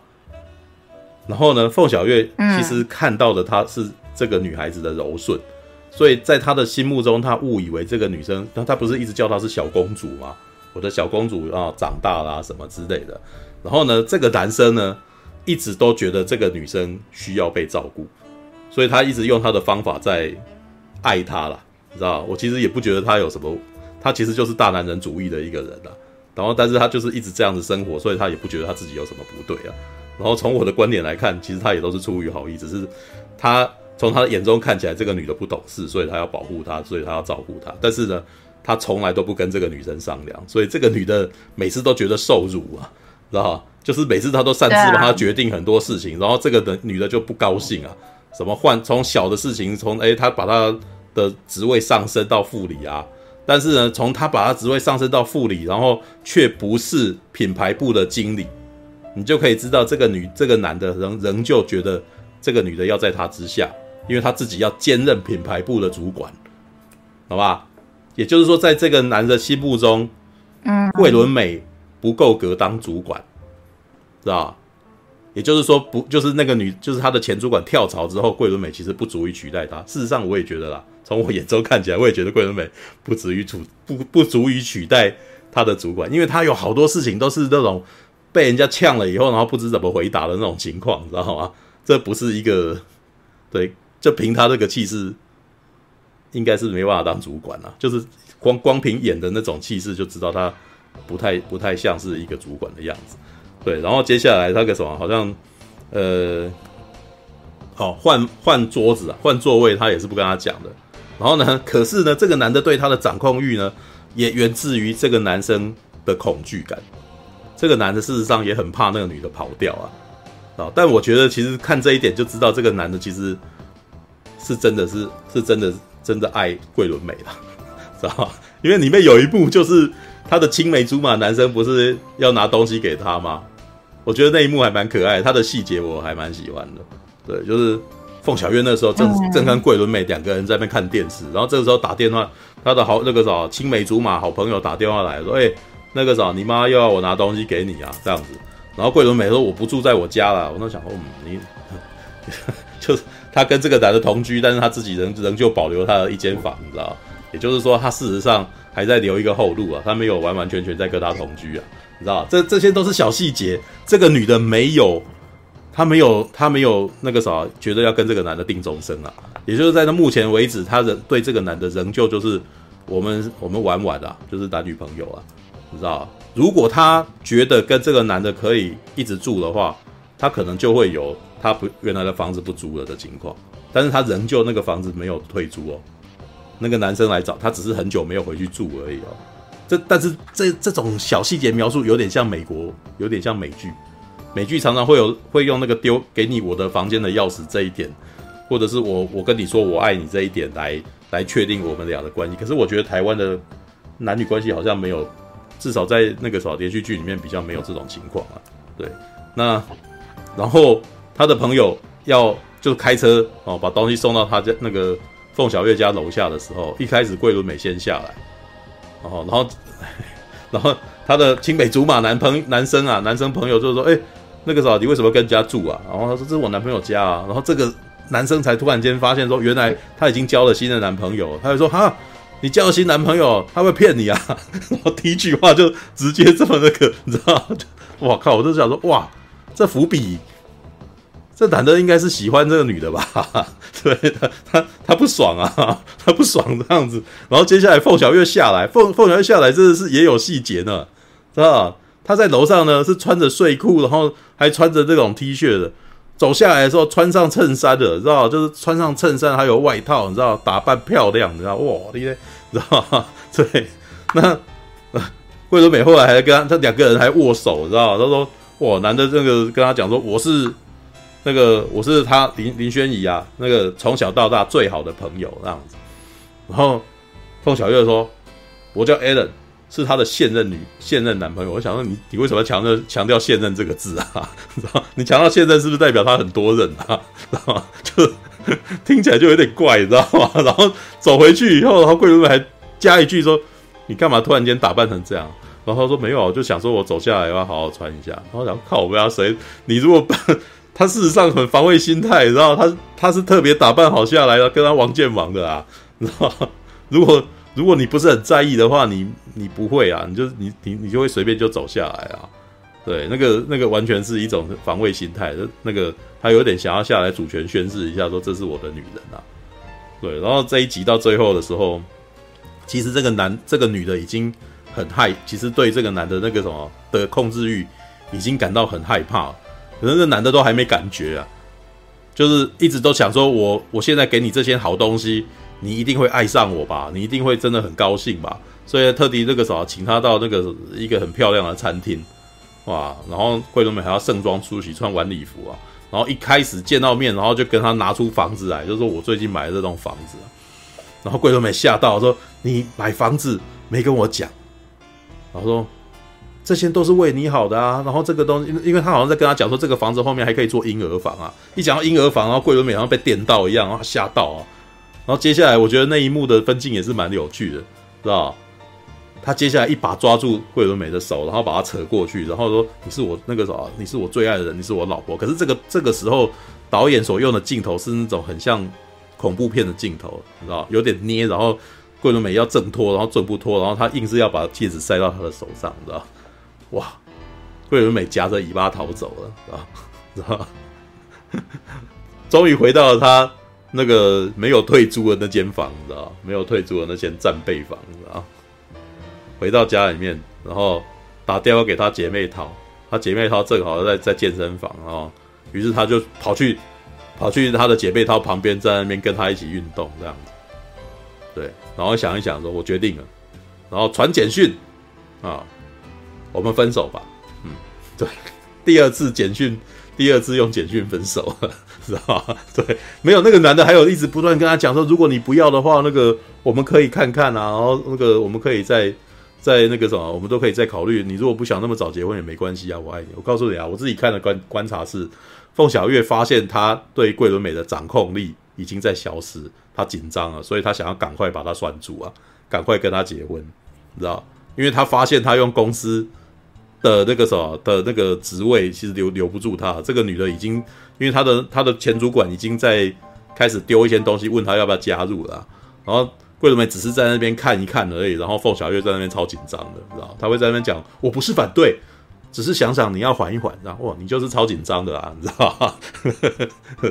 那个爱尔兰人里面的那个劳勃迪尼洛告诉我，你知道，只要有一个人跟你说我对这件事情有点担心，他背后的潜台词就是他超级担心这件事情，知道？哇，那个凤小岳完美完美诠释这一点，对。我不是反对，你知道他那个动作的 欧美人士的那个什么，先做投降的动作。我不是反对，我没有要攻击你哦，对，那个什么，只是觉得你该你你该跟找我商量。那个台词也写得不错，对，这个时候你就想要跟他商量啊，知道吗？你你做事情都不用跟女生商量，让女生做一件事情，然后你就要怪她不跟你商量，诶，奇怪了啊，你知道吗？对对，这个台词我倒觉得是不错的。其实第四集我觉得好看是好到。好在，其实他把一些掌控欲跟压迫感，他又把它描述出来啊。对，然后这个女的最后不但要分手哦，也还简讯提分手，也是简讯提离职。对，简讯提离职这件事情，我倒是不会太批判他，因为你简讯提离职，接下来你第二天就去面对人事了，对，就会有人帮你处理好哦，不会不不那个什么，最可怕的不是简讯提离职，是你连简讯都不提，然后第二天就不来，哇，那个是。在工作的时候最恐怖的事情，你知道吗？人间蒸发，你知道吗？很多很多，一开始很多新鲜人工作的时候，真的很有可能做几天，然后就跑掉，然后那个也不跟你讲啊。对，好吧，All right，好啦好啦，这个是啊，基本上我有问啊，你要说什么？我，我想要问陈佑哎啊，你要我想要问陈佑，你觉得你从高雄到台北的有很大的差别是什么？很大的差别哦，我我是印象最深刻的一件事情，是我某一次到这件事情，这样讲会不会歪题啊？不会啊，你说啊，不会吗？嗯嗯，我来台北之后，我有一件事情让我那个印象最深刻，然后最冲击，是某一天大学的时候嘛，假日。然后我跟同学一起去，好像大安区那边吧，就是我们去逛几间书店。嗯，然后呢，反正大家也闲闲没事，所以所以我们就会从一间书店到另外一间书店，然后我们就会用用散步的这样子穿街小巷这样走过去。嗯，那时候我就赫然发现，嗯台北路上好多人哦。嗯，是我们那时候假日出去，然后在街上，然后呢，嗯、呃。首先，啊，那虽然是小巷子而已，可是好多家店面，包括卖衣服的，然后包括卖呃卖吃的，什么甜点的小吃都有。然后人也都很多，而且巷巷弄里面可能还会有某一个地方是一个公园，然后公园里面有好多那个家长带带小孩在那边玩，然后很多人在逛街，好，就很多人跟我们一样也在逛街，嗯，哦，这种景象是高雄很难在随便哪一个路上就看到的。在高雄，你除非是特地去那种专门给人逛街的地方，你才会可能看到零星的几个人在逛街。因为高雄人潮也很少啊。然后呢，可能因为呃天气很热啊，大家也不是很想出来。然后甚至加上，也许可能呃很多年轻人都已经外移了，所以呢，会逛街的人口，甚至呢那种年轻爸妈要带小孩出来玩的，呃，也不不是很多。嗯，是在台北，你光是在路上就可以感受到那种。人群的活力，以及你甚至可以推测的出来，这些人是生活相对呃可能宽裕、相对轻松的啊。因为在高雄，老实说，在高雄其实呃高雄是个工业城市嘛，所以呢蓝领阶级其实偏多啊。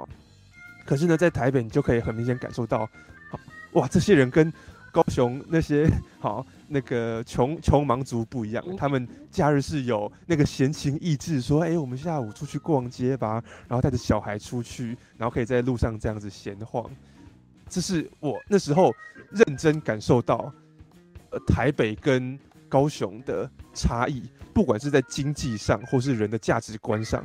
你甚至如果从这一点去推测，那为什么人家高雄，呃、高雄人家称是文化沙漠，可是台北有这么多人可以去啊参加一些艺文活动啊，去看舞台剧，去听音乐会。因为如果你连下午要出去在路上散步闲晃的闲情逸致都没有的话，你更不可能愿意花钱去参加那种艺文休闲活动。啊，台北人就是有，所以台北在那一方面。哦，也可以做的比较繁荣。哦，哦，好了，那个没有能够能够，我要我要先破题一下，能够参加的人不是普通人。你是在下午两点以后去的吗？啊，但是那是那是那是假日，好，嗯，所以我觉得还好。嗯，我我说的就是说，在路上会有人逛街这件事情啊。嗯嗯嗯嗯，那不是那那那那那高雄的周末假日会没有人逛街哦？怎么会？是门逛街的地方，你还是会看到有人逛街啊。嗯，这就首先呃很少，嗯，因为呢，呃，像我刚刚说的嘛，可能很多年轻人口都都外移了。然后呢，在高雄城市里面，可能平常如果是非非国定假日的话，可能那种四岁到三十岁之间的人没有像台北这么多。嗯，然后再加上就是至少我有的时候。一去高雄，然后就会发现，你知道高雄的新崛江啊，已经是，应跟台北市的西门町是同样类型的地方哦，一个、嗯、一个商店街区，然后里面有很多那种最时髦的店，年轻人都最爱去的地方。或者、我先必须先纠正一点，高雄的新崛江已经没落很久，哦，它已经不是跟西门町同等级的那个、啊。可是很多人也在说西门町也在没落啊，那我就要。我事实上，我想要跟大家说的是那个差别，就是呢，新崛江在最嗯一热闹的时候，都还比不上可能西门町星期一晚上的人潮差别。是。那 RPG 虽然你说，虽然你说新崛江没落了，但你告诉我，高雄有哪在平日哦？我说的不是那种过年的年假，我说是平平常的时候，好，非国定假日的周周末，有哪个地方的人潮像台北西门町一样多的？通常都是百货公司或者是台旅公司吗？对，我在三多商圈那边的百货公司，感觉人也都很少、啊。没没没有，三三多那边百货公司已经没落了，现在就是梦时代，然后汉神巨蛋这几家，然后还有新开的异想天地。时代，我上次中秋节那个连假去的时候，也是觉得。个人潮也是没有到没有到以前那么多啦，可是高雄能会逛的基本上就是这几个地方而已。对，的确不会像台北这么这么这么挤。高雄港那边怎么样啊？你说博二那边吗？博二那边吗？博二那边。博二那边，我觉得好，我跟嗯，我会有人，但是不会像百货公司那么多，除非他有一些特别的活动，比如说之前像那个。我上周去博二就还蛮多人的，啊，哎、欸，跟你要说很多人，可是你要说像台北那种，我觉得是不能比啊，哦、有有点落差了。对对对，我跟各位讲啊，我刚刚说的那个人潮很多，还不是在百货公司哦，是在大安区的某一个不知道，也也它也不是什么商店街，它就是某一条小巷而已。那边人超多，超多人在那边走来走去的，嗯，逛街的，然后爸妈带小孩出去玩的超多的。在高雄，你哪一条也上有这样子的人潮，嗯、这么多行人？我，我告诉你，有一个地方有，高雄的 Costco 跟 IKEA 那边。嗯哦。不过，因为 IKEA IKEA 很多行人吗？大家都是开车去的，好不好？没有没有没有没有没有没有，他们外面有摆一个类似那种画市集。那哦，六日很多人，对，嗯，好了。但是，没有这个问题有点歪了。你到底是等一下，你到一开始的问题到底是什么？那我要说的就是，我刚刚苹果小姐问我说，我觉得高雄跟台北人的差别，我觉得光是那个生活在这边的居民，他们的他们的生活质感。然后他们他们的那种闲情逸致的感受就跟高雄差很多。我我基本上到台北之后才发现，原来人的生活可以这么的有闲情逸致。你还去逛街，你还去参加艺文活动，这样子。就在高雄以前是没感受过这件事情的啊啊那种我们在高雄啊那种什么去博二好了，好都是要么就是呃可能高中生下课之后没。没事做，然后过去那边晃两圈，或者情侣呢过去约会，或是呢那种呃过年的时候大家回到高雄，然后但是呢不想在家里听长辈在那边碎碎念，所以呢只好呢想要找一个地方去逛街，那就去博二好了，都是这种状态的。嗯，然后呢平常认真在生活的人是没有人在给你什么假日出去出去逛街的，然后出去参加什么活动的，好吧？如果苹果小姐要问我，我感受最强烈的差异的话。哦爱就在这边，怎么办？我想打枪，可恶！这我住台中，在我在我看起来，台中人才是才是那个什么比较懂得闲情逸致。台北，如果你要说台中的话，嗯，之前去台中，我也觉得台中人比高雄人还要，嗯，呃，就是有雅致多了，你懂吗？就是高雄人真的是，好吧，那你你就等着你的同乡过来把你战死，好 了。来啊来！他的同乡没有我。我本来想要补的一句是，我觉得台北人事实上不一不是什么有闲情逸致，你看到的是他们休息的那两天。所以我开始，你等你开始工作，你就知道台北人妈都是活得超紧张，步调超级快的。他们知道周末的时候才有时间喘息啊，知道？就是他平常的一个时间都都很紧张哎，你早上跟晚上的那个哎、我回台中啊，我骑摩托车时速三十，所有的人都三十。我没有办法超过他们，大家都慢慢骑。回到台北吧的那个时候，我我的那辆摩托车送到台北以后，我才跟我朋友讲说，哇，那个我这辆摩托车到了台北第一次飙到极速，诶，因为所有人都在赶，你你你必须要跟着他们一起，不然你就要被撞了，你知道？你就是不知不觉跟着一起六十这样子过去。为什么？所有人都在赶时间啊，对，所有人都急着要去某个地方啊什么的，对，所以台北的生活步调超快的，对，还是怎样？说什么？嗯。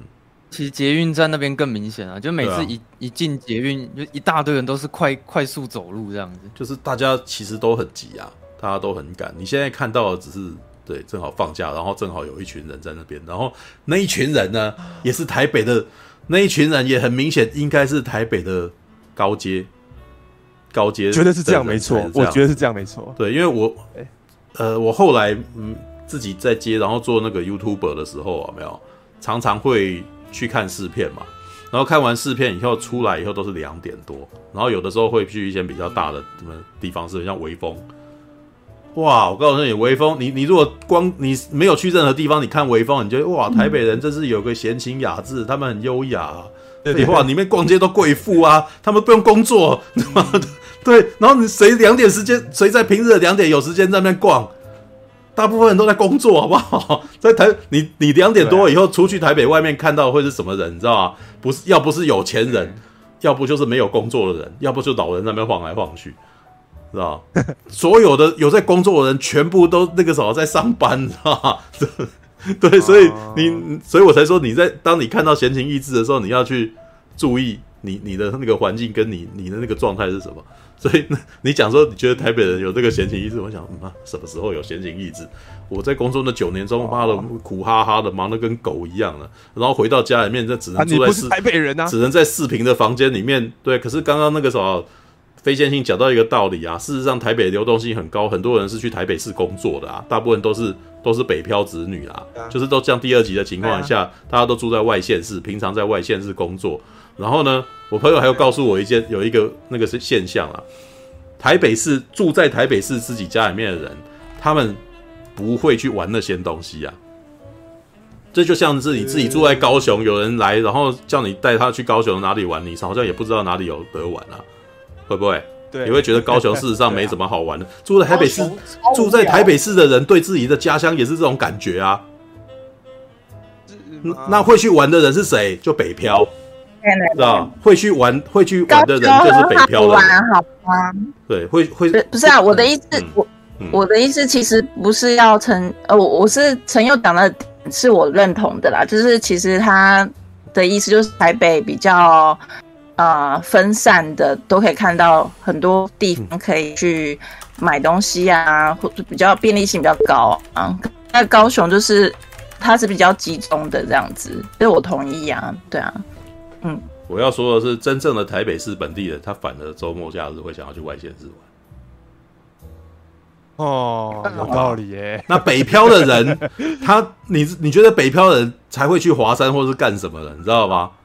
因为他会常常那个啥，有一种心态啊。你平常来这边是工作在忙的啦，你周末的时候，你终于可以去台北，你以前羡慕的那些点玩的啦。然后呢，台北女子图鉴里面其实一直不断的在强调这一点。他平常有一些画面的时候，你就会看到他一直在拍那些特色小店，有没有？嗯，你可是你平常工作的时候，你绝对没时间走进去里面啊。里面的消费也很高啊。嗯，你什么时候会进去？你周末的时候，然后跟人家约会的时候，男朋友花钱带你进去玩啊。然后做一天天下午茶，然后我们装个贵妇装文青嘛，弄整晚啊，不就是这样子吗？对啊，告诉你一个那个什么 ugly truth，你知道吗？就是丑陋的事实，你知道吗？这些特色小店，这就是 ugly truth 啊，就是那个啥 丑陋的事实，你知道？对的，对，就是那些店能够进去，多半每个人都要特别，女生都会可能要特别化妆什么的，然后再来就是嗯，那个啥，我要我要打扮的漂漂亮亮进去，然后那个啥好符合这个景点，然后有些网美还要特地拍照一番，不然那个时候为什么他们会在那边拍来拍去的？对不对？你平常是不是很少来你才拍？你天天来你怎么会拍？对，就是你讲这些事情都凸显很多心态，好不好？干什么？对对，嗯，突然想到瓜吉之前讲过说，然后你们不要以为哈，去那种百货公司里面，好像穿的漂漂亮亮的那些人很有钱，他没有，只有没钱的人去那种地方才要穿的漂漂亮亮的。你要真的有钱的是那种，他就算穿着很丑的那种运动衣，然后也敢走进 LV 的那种人，才是真正的有钱人。没有，他也没有说错啦，他也没有说错。但是我觉得这在女生，这在女性是比较不符合啦，因为女生出去，事实上那个她们都必须要把自己造型的很漂亮啊。然后，其实某一种情况啊，最近米田共跟我聊，但他在他在练习化妆，你知道。然后我我才开始慢慢理解到化妆对女生来讲是多么辛苦的一件事情，搞很久啊，搞一两个钟头哎，然后你天天都要搞一两个钟头啊。我为了男朋友特别打扮，那的确是我看得起我男朋友，我要让他有面子，所以我要打扮一番出去啊，是吧？所以这个不是这种心态啊啊？什么什么？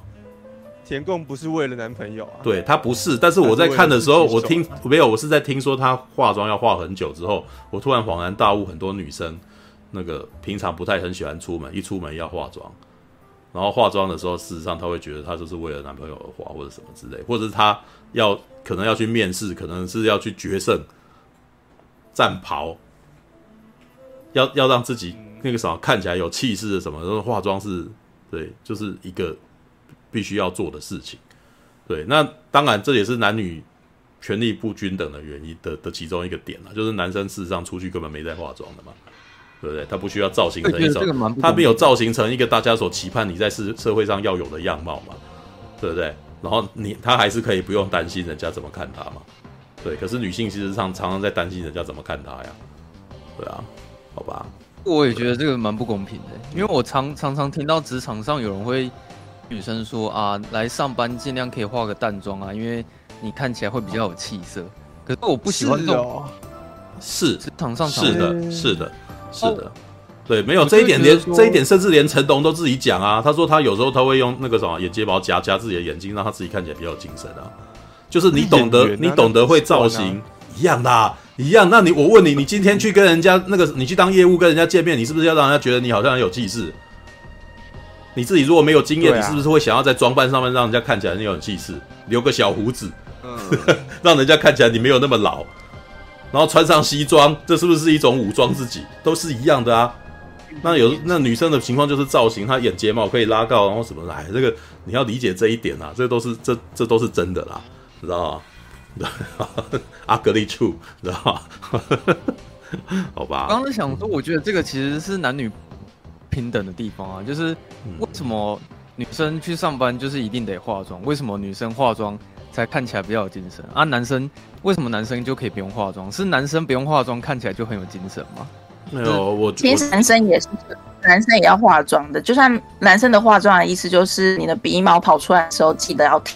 掉，不要露出来，这就是一种化妆。我我是想要表达说，因为我觉得男生跟女生这真的在职场上这个差别会让女生很麻烦，因为其实男生很方便，是你真的是只要一起床，然后刷牙洗脸，穿好衣服就直接出门了。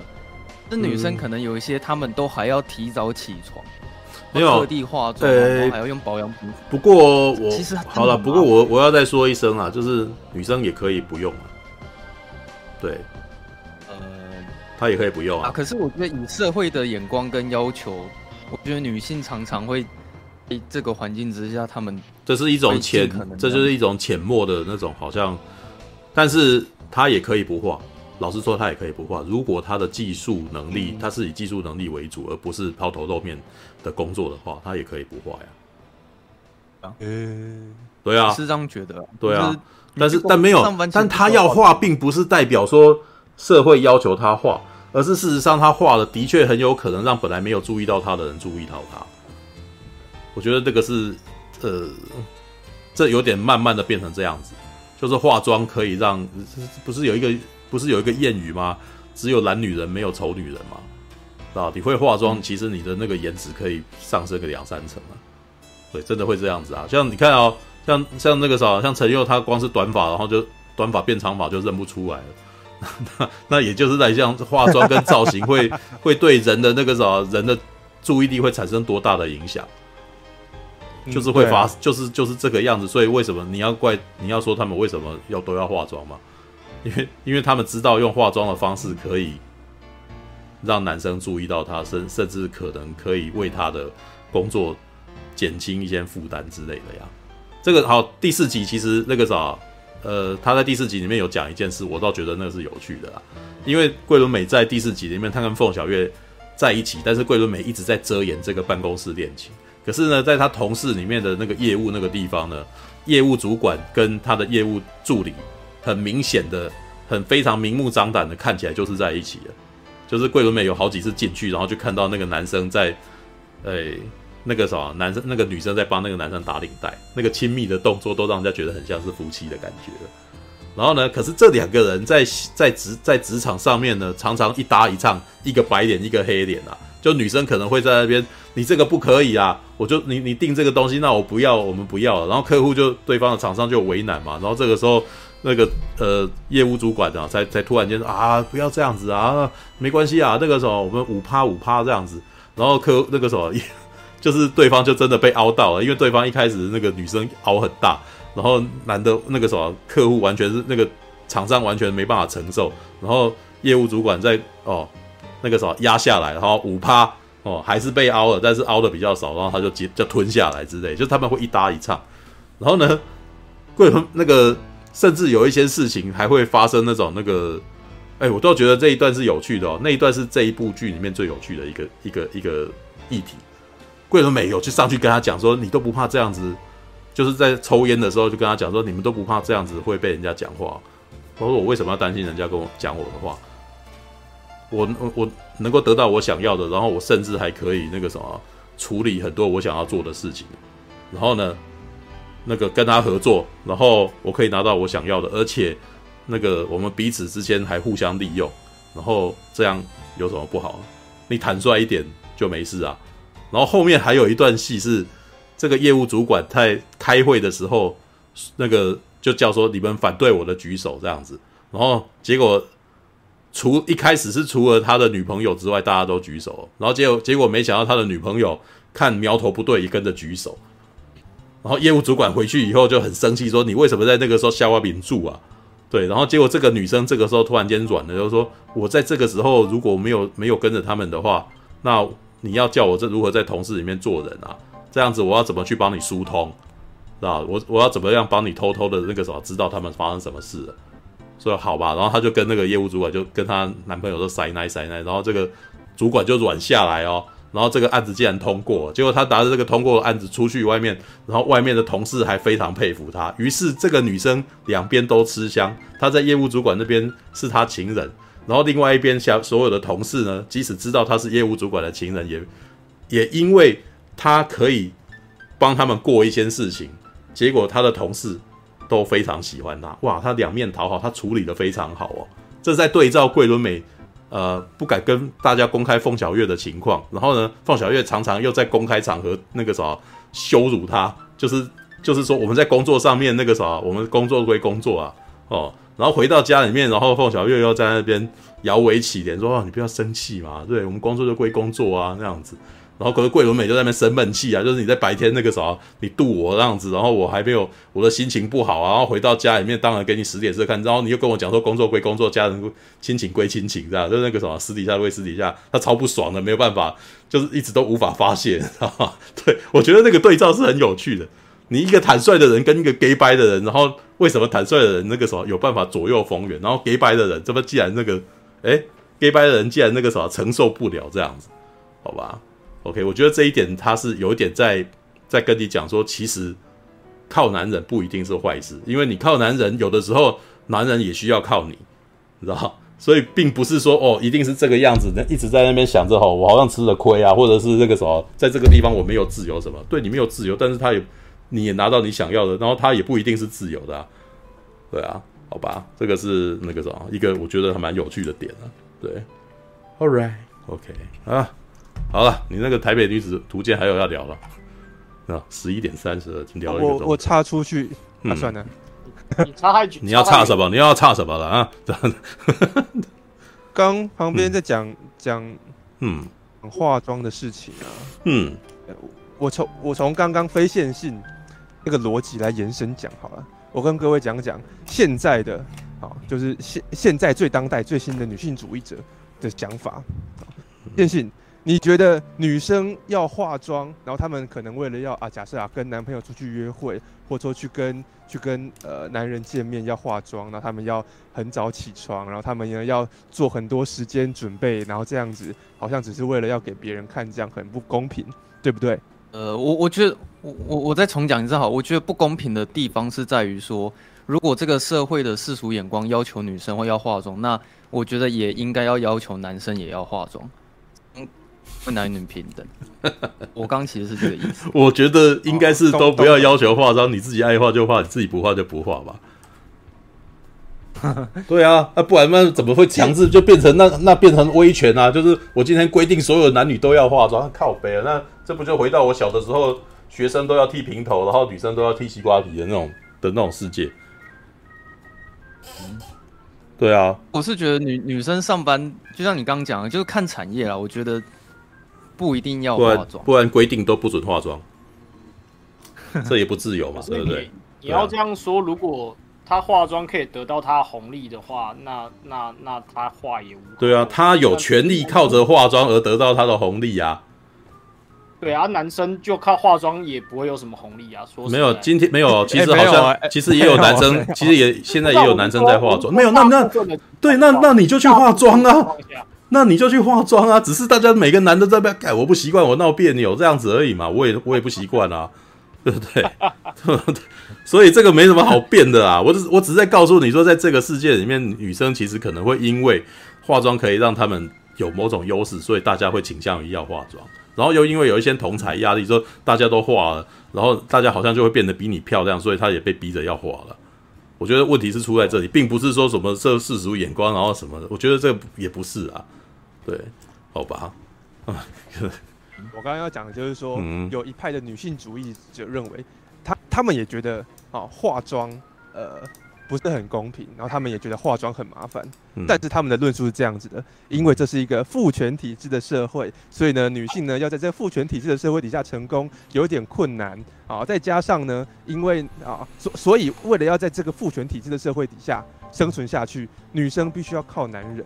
好，然后呢，再加上。因为呢，女性你看刚刚讲的要化妆，然后很麻烦，要花很多心力，而且呢，女生呢可能呢在婚姻市场占有优势的时间还比男生短啊，女生可能到了一定的年纪之后就很容易没人要了，嗯，所以呢，种种啊条件这样看下来，好，生其实啊生活呢比较辛苦，他们呢要获在这个社会上获得优势比较辛苦，好，所以他们认为啊，因此呢。啊！我出去跟男生吃饭，要男生主动付钱是合理的。你看，我都已经出来跟花我的青春，然后花我的心力化妆，弄得漂漂亮亮的来跟你约会了。你帮我付我的晚餐钱是合理的吧？啊，你们对啊，啊，因为我们女生本来就在这个社会上比较辛苦啊，所以哎，你怎么没有？但是这一点其实基本上没有考虑到男生的，没有这点没有考虑到男生的辛苦在哪吧？男生也许、啊啊、男男生的辛苦也许不在于那个什么，他要化妆或什么的，但他可能必须要赚到某种程度的钱，然后，然后可能要开名车，然后才来载你，然后你才愿意出去。在这一种情况底下，是不是也是一种努力呢？是女性主义者的论述会认为说，可是因为这个社会对于男生啊比较有利，所以呢，你们呢要获得这些赚大钱，然后呢开好车的机会比我们多，所以呢，嗯、你们。就算呢是努力的哈，你们也已经好了。那个时候父权红利了，所以呢，你们也没有。我觉得那个在这些耍嘴皮子的过程当中，你不能够改变。在耍嘴皮子的过程，你不能够改变男生如果有请女孩子去，然后比较容易约得到啊，对吧？对啊，对啊，那那那这只是现状而已。你们在你在分析现实的时候，大家还是交不到女朋友啊？看，空他小，知道？没有，我在 讨论这干嘛？很多，为什么现在很多女生啊，尤其是很多自称自己是新时代女性的人，他们会，他们反而会认为，我让男生请，然后我去男生那边获得好处是理所当然的，你知道吗？因为曾经女性主义有一段比较啊。古古典时期，他们会认为说，我们应该要自立自强啊，我们应该跟男生平起平坐啊，不应该占男生便宜啊。嗯、可是到了现在，演进到现在，他们反而会觉得说，对啊，你看我们当女生就是这么辛苦，社会就是对我们这么不公平，所以呢，我们呢从男生那边拿好处，我们对男生不公平也是合理的。没有啊，我觉得这件事情没有什么对或错，只有实力至上而已。你如果有实力让男生 愿意，对啊，你如果有实力让你男人那个什么愿意为了你花钱，那就这样子啊。你如果没有实力，你讲再多，人家也不会愿意你花钱啊。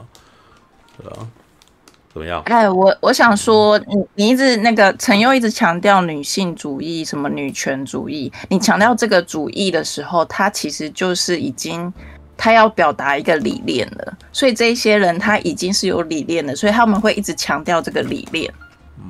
嗯嗯，所以你一直把这个东西提出来的时候，他就会是，他本来就是用这个理念来做任何事情的一个呃对话对话权，就是对啊，他就是要用这，他就是要一直用这个理念去传达，就是有不公平的事情，所以才这样，就是他们已经是。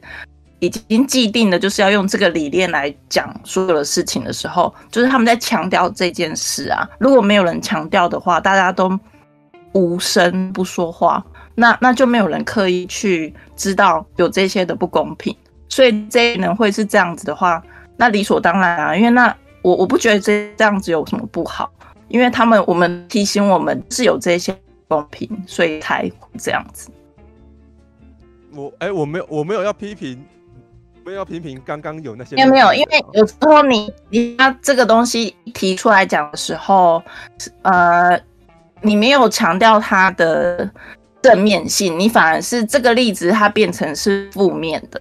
可事实上，其实他们一直以女权主义、女性主义这个东西来谈，就是因为还是有很多人他是用既有的价值的父权主义去讨论很多价值观，所以他还要一直提出来说女女权是怎么样，女性主义是怎么样，就是讲的就是你就是要放放注意，我们就是人类啊，我们就是人类不会不会因为性别而改变什么，就是一直没有回归到人类，所以才会才会一直。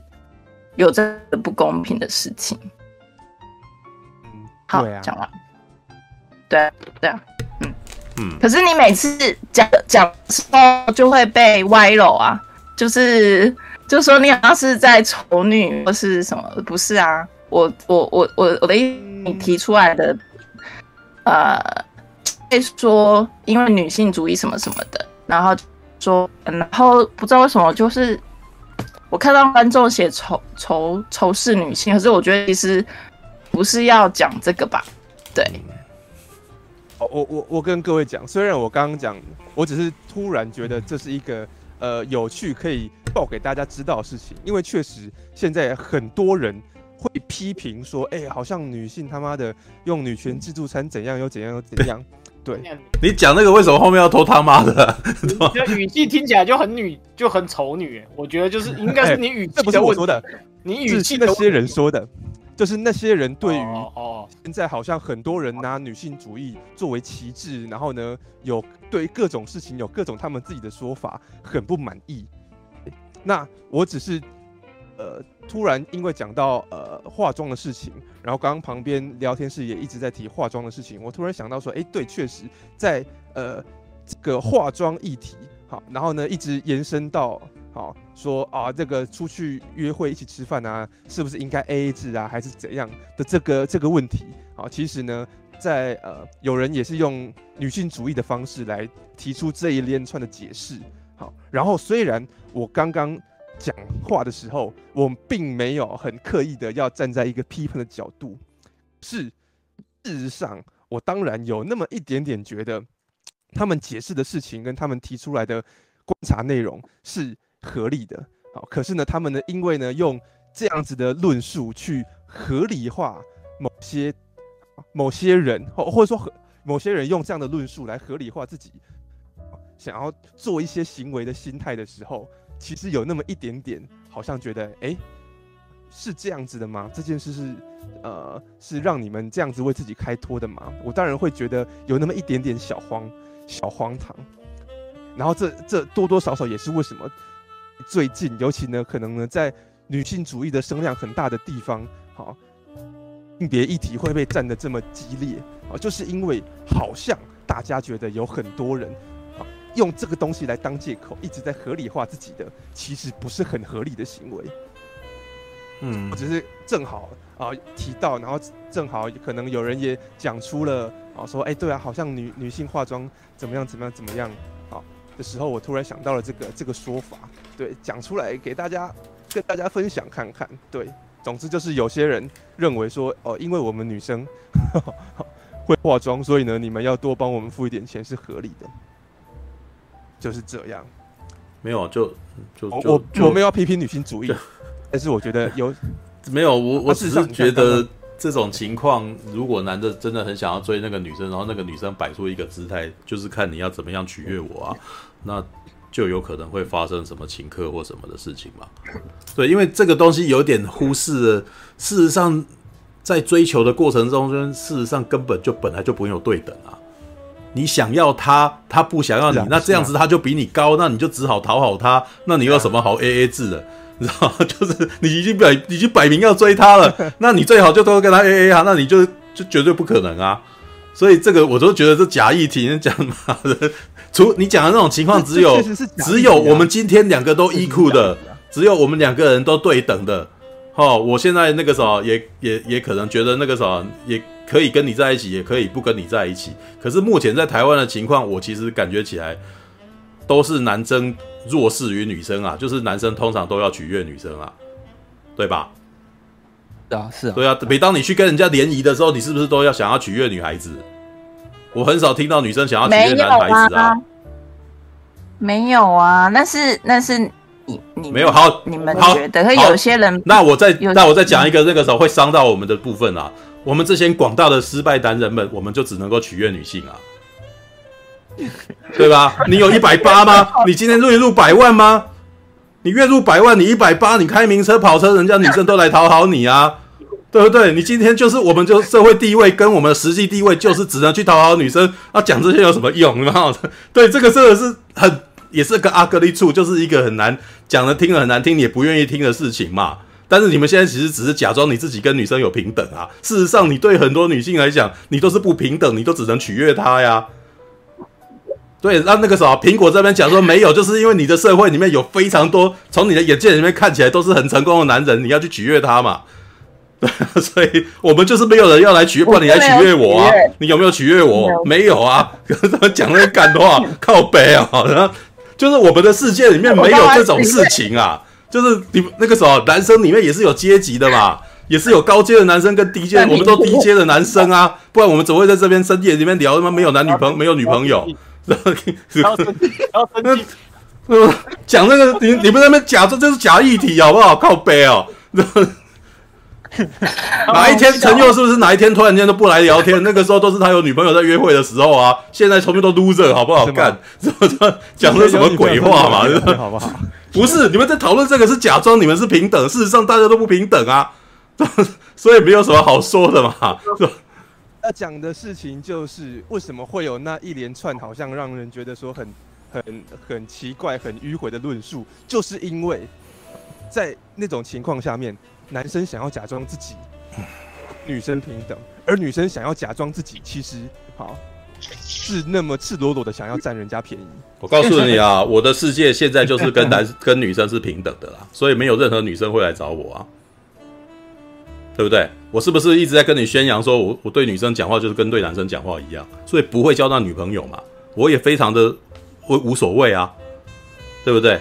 啊，其实重点在于说，因为你无所谓，所以你不会有动作，所以你必须等到一个爱你的人出现，是啊。但是这就是你们理想中的男女平等。但是这件事情其实也无关于什么，就是你今天只要不管是你要追女生，或者是你想要取得一个案子，或者是你想要拿到什么东西，或者是你想要卖跟人家推销什么东西。都是会有地位上面的高或低的那种情况，然后在这个时候，他就是你，那你就是要想办法讨好他，就是在那一种情况底下会发生这种事嘛。然后只有你们两个都没有这种，你只有你们两个都没有这种利害关系的时候，才存在着平等关系。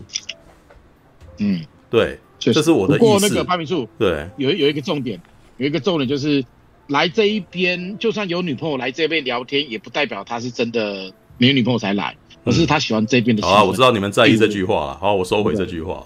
对啊，对啊，对啊，对啊。我们喜欢。但我的意思就是说，当没有女朋友，好不好？对，但我讲这句话的意思是说，你们在说这句话的时候，你们要退三步，认清一下你们自己的情况是不是真的平等，不要假装自己是一个平等的状态，还可以追到女生。事实上，你要认清自己就是没有。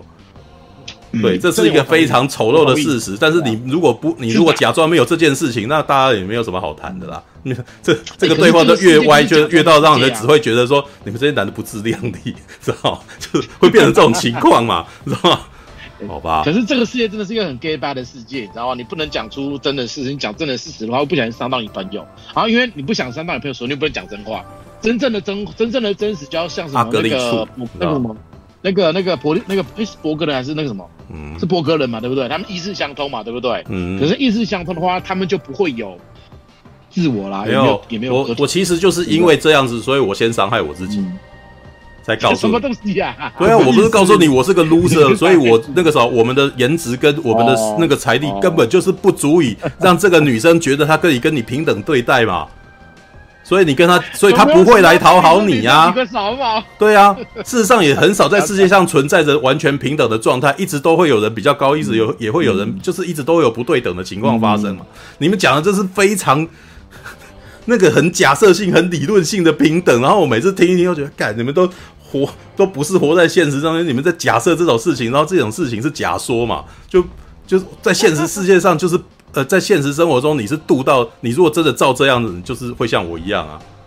对啊，啊我我这样做，我是因为我活得开心，我活得过。你如果想要活得跟我一样也没关系啊，知道对啊，你你你也可以是当一辈子 当一辈子的单身汉啊，对不对？除非我今天那个时候我的社会地位突然间陡然上升，或者是我突然间超有钱了，接下来有会自然，我告诉你讲，发生这种事自然会有人突然间想要来讨好你啊，然后这时候你又会不高兴啊，说你们都是看着我的什么而来的。对 很多会不会很在很那种连续剧里面话会跑出来嘛？对不对？对啊，好吧。对，OK。我我跟陆哥讲啊，我目前就是打算活成你那样子啊。最好不要活成我这样子，因为这样子其实会造成那个什么国民的那个人口数量减少啊，知道 Don't fucking care。没有，因为我一直都觉得说，其实如果你要以生物的状态来讲，我其实是我我是生物里面的失败者。你知道，如果你以动物来讲，动物本来就是要传宗接代，这是合理的状态啊。对啊，那我我其实只是因为我在我是一个在那个什么传宗接代上面那个什么斗，这叫什么败犬？对，但是败犬也可以有败犬的价值，所以我今天会想办法活出我别的价值来，知道？但是不一定要走到这一步啊，知道？看什么意思？啊，一个人也是。例如说，就如果你交得到女朋友，就去交啦。干，你明明条件也不错，妈的在那边这个啥，不要不要觉得你自己跟我一样，你妈的怎么还比我高很多啊？你也比我瘦啊？是吗？对啊，那个啥，怎么会怎么会贵州海雕料？你知道吗？那个什么？为什么不用交友软体？说啊，用交友软体可以认识很多女生啊。我在交友软体不是说问人家用那个啥？你你有没有在看《银翼杀手》啊？对不对？因为我觉得我在交友软体上面，我还要他妈的把自己像一个商品一样，把我的条件全部都列出来，然后呢，在那边呢去划女生，然后女生就可以呢用一种审视商品的眼光在那边挑说，哎呦你不符合我的期待，然后然后就算划到配对上了，然后女生聊天的态度也是一种，好啊，我就看你怎么来取悦我啊，然后我就是对对于这种好像我明明就是我来这边，然后我就要取悦女生，然后我就要就要被被选择的那种，我感觉我就非常不爽。我我凭什么要当一个货架上的商品，然后让你们这样挑三拣四？你你不想要被人家选择，你就让你如果不想要去选择，就是不想要去被人家这样子弄，那你就是变成让你自己的条件优势弄到人家很想要跟你在一块啊，不就是吗？我也不想要这样子啊。哦，好了，那就算了。所以我后来就放弃。对，那个 那个就放弃在那个交友软体上面。我我也懒得那个什么，我也懒得那个推你做这件事。我又不是你爸妈，知道 我爸妈可能会疯狂的推我做这种事嘛？对啊，好，right，因为到最后，因为到最后会造到到最后会真的会变问题哦。如果你是独生子的话，会是个问题哦。这是这只是延缓的要面对的的的时间而已。对，我现在开始觉得有压力了。对，会啊。我也是独生子啊，对啊，有有卵子银行啊，嗯，你跟我讲，你跟我讲，有有卵子银行啊，我说有卵子银行啊，哦，我知道了，我我有听，我有听到啊，但是你的想法太先进了，目前那个什么，大家大家这个什么价值观上还不太能接受，对。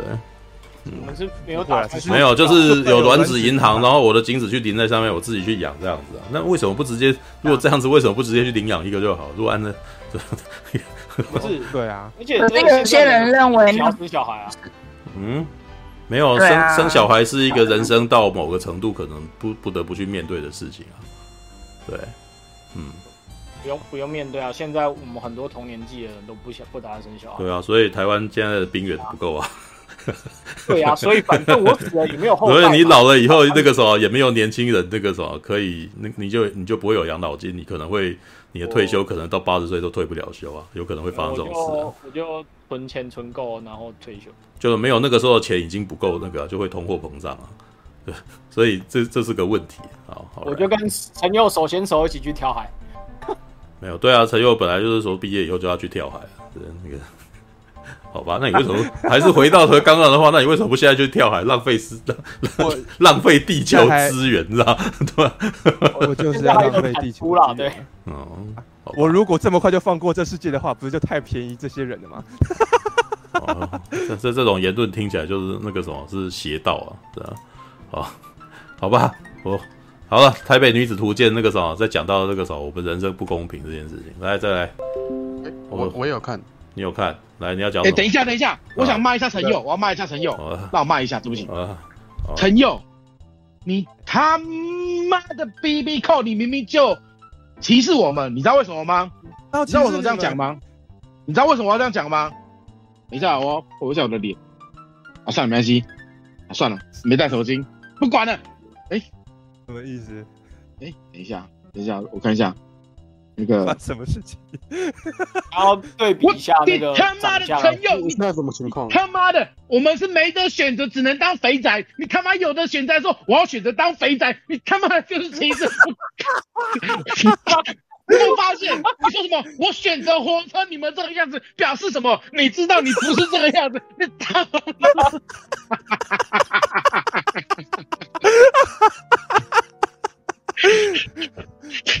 就一句话惹怒我们这些宅男的。对，让我选择变成你们这个样子是不好，是不？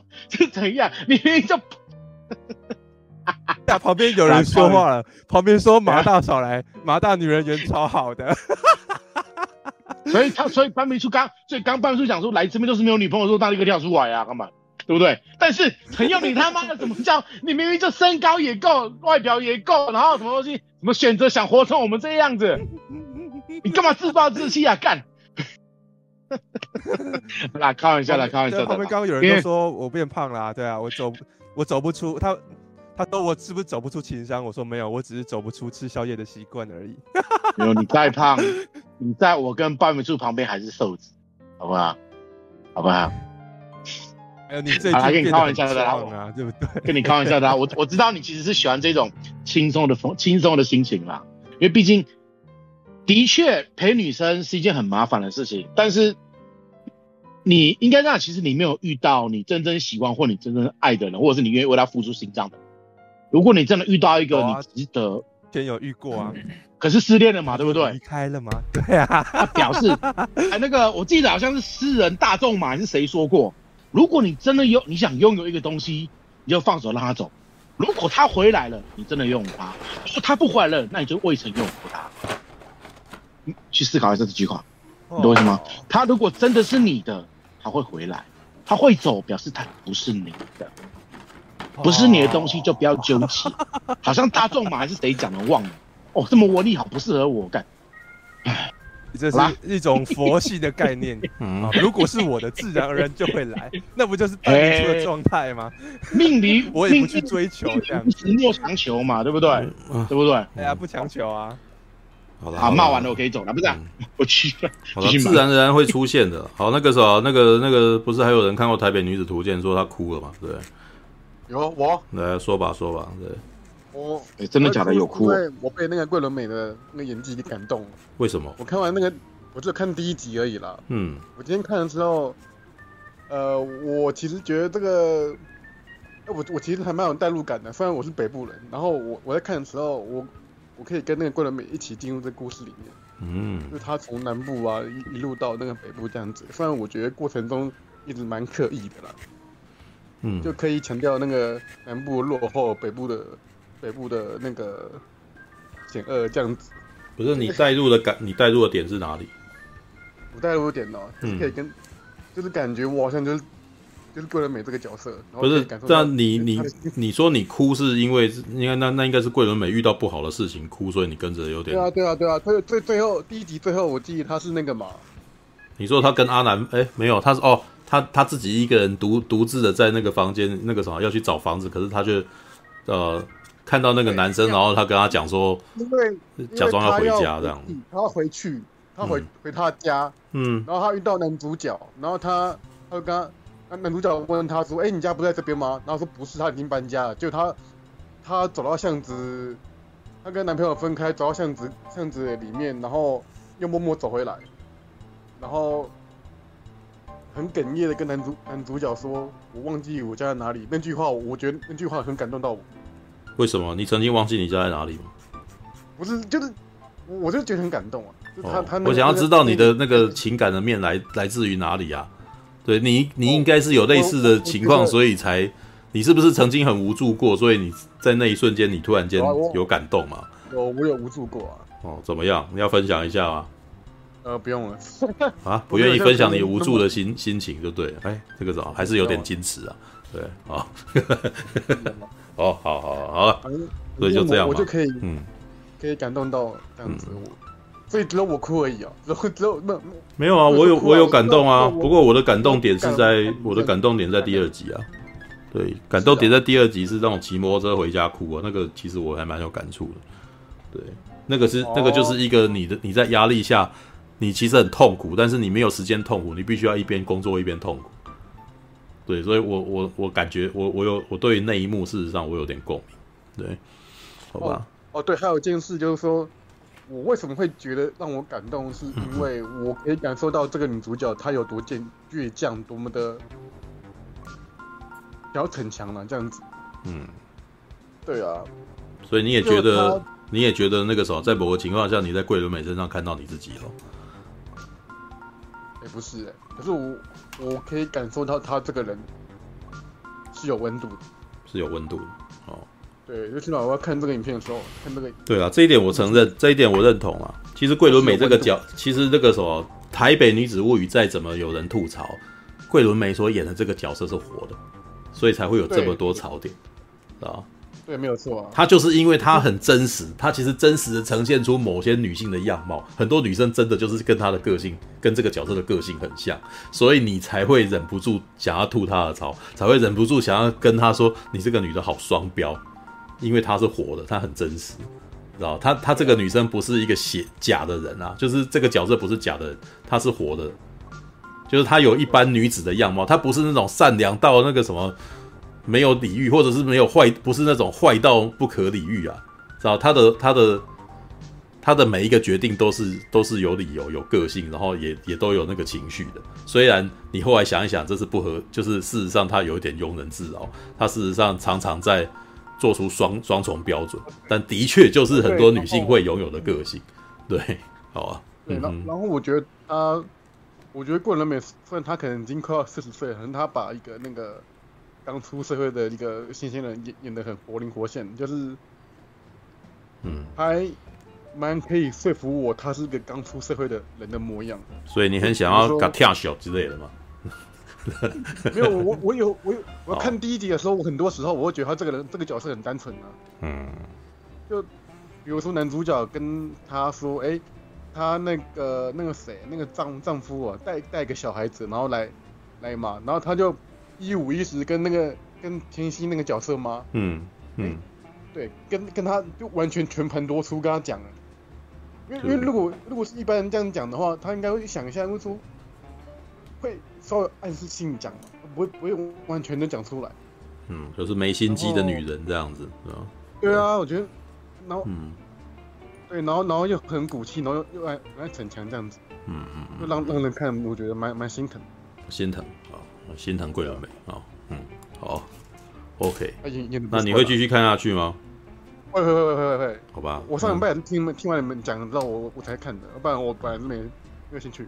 OK，好，对啊，那就是继续看下去吧。对，你看看第二集会有什么感觉吧。战士，战士，一群善良。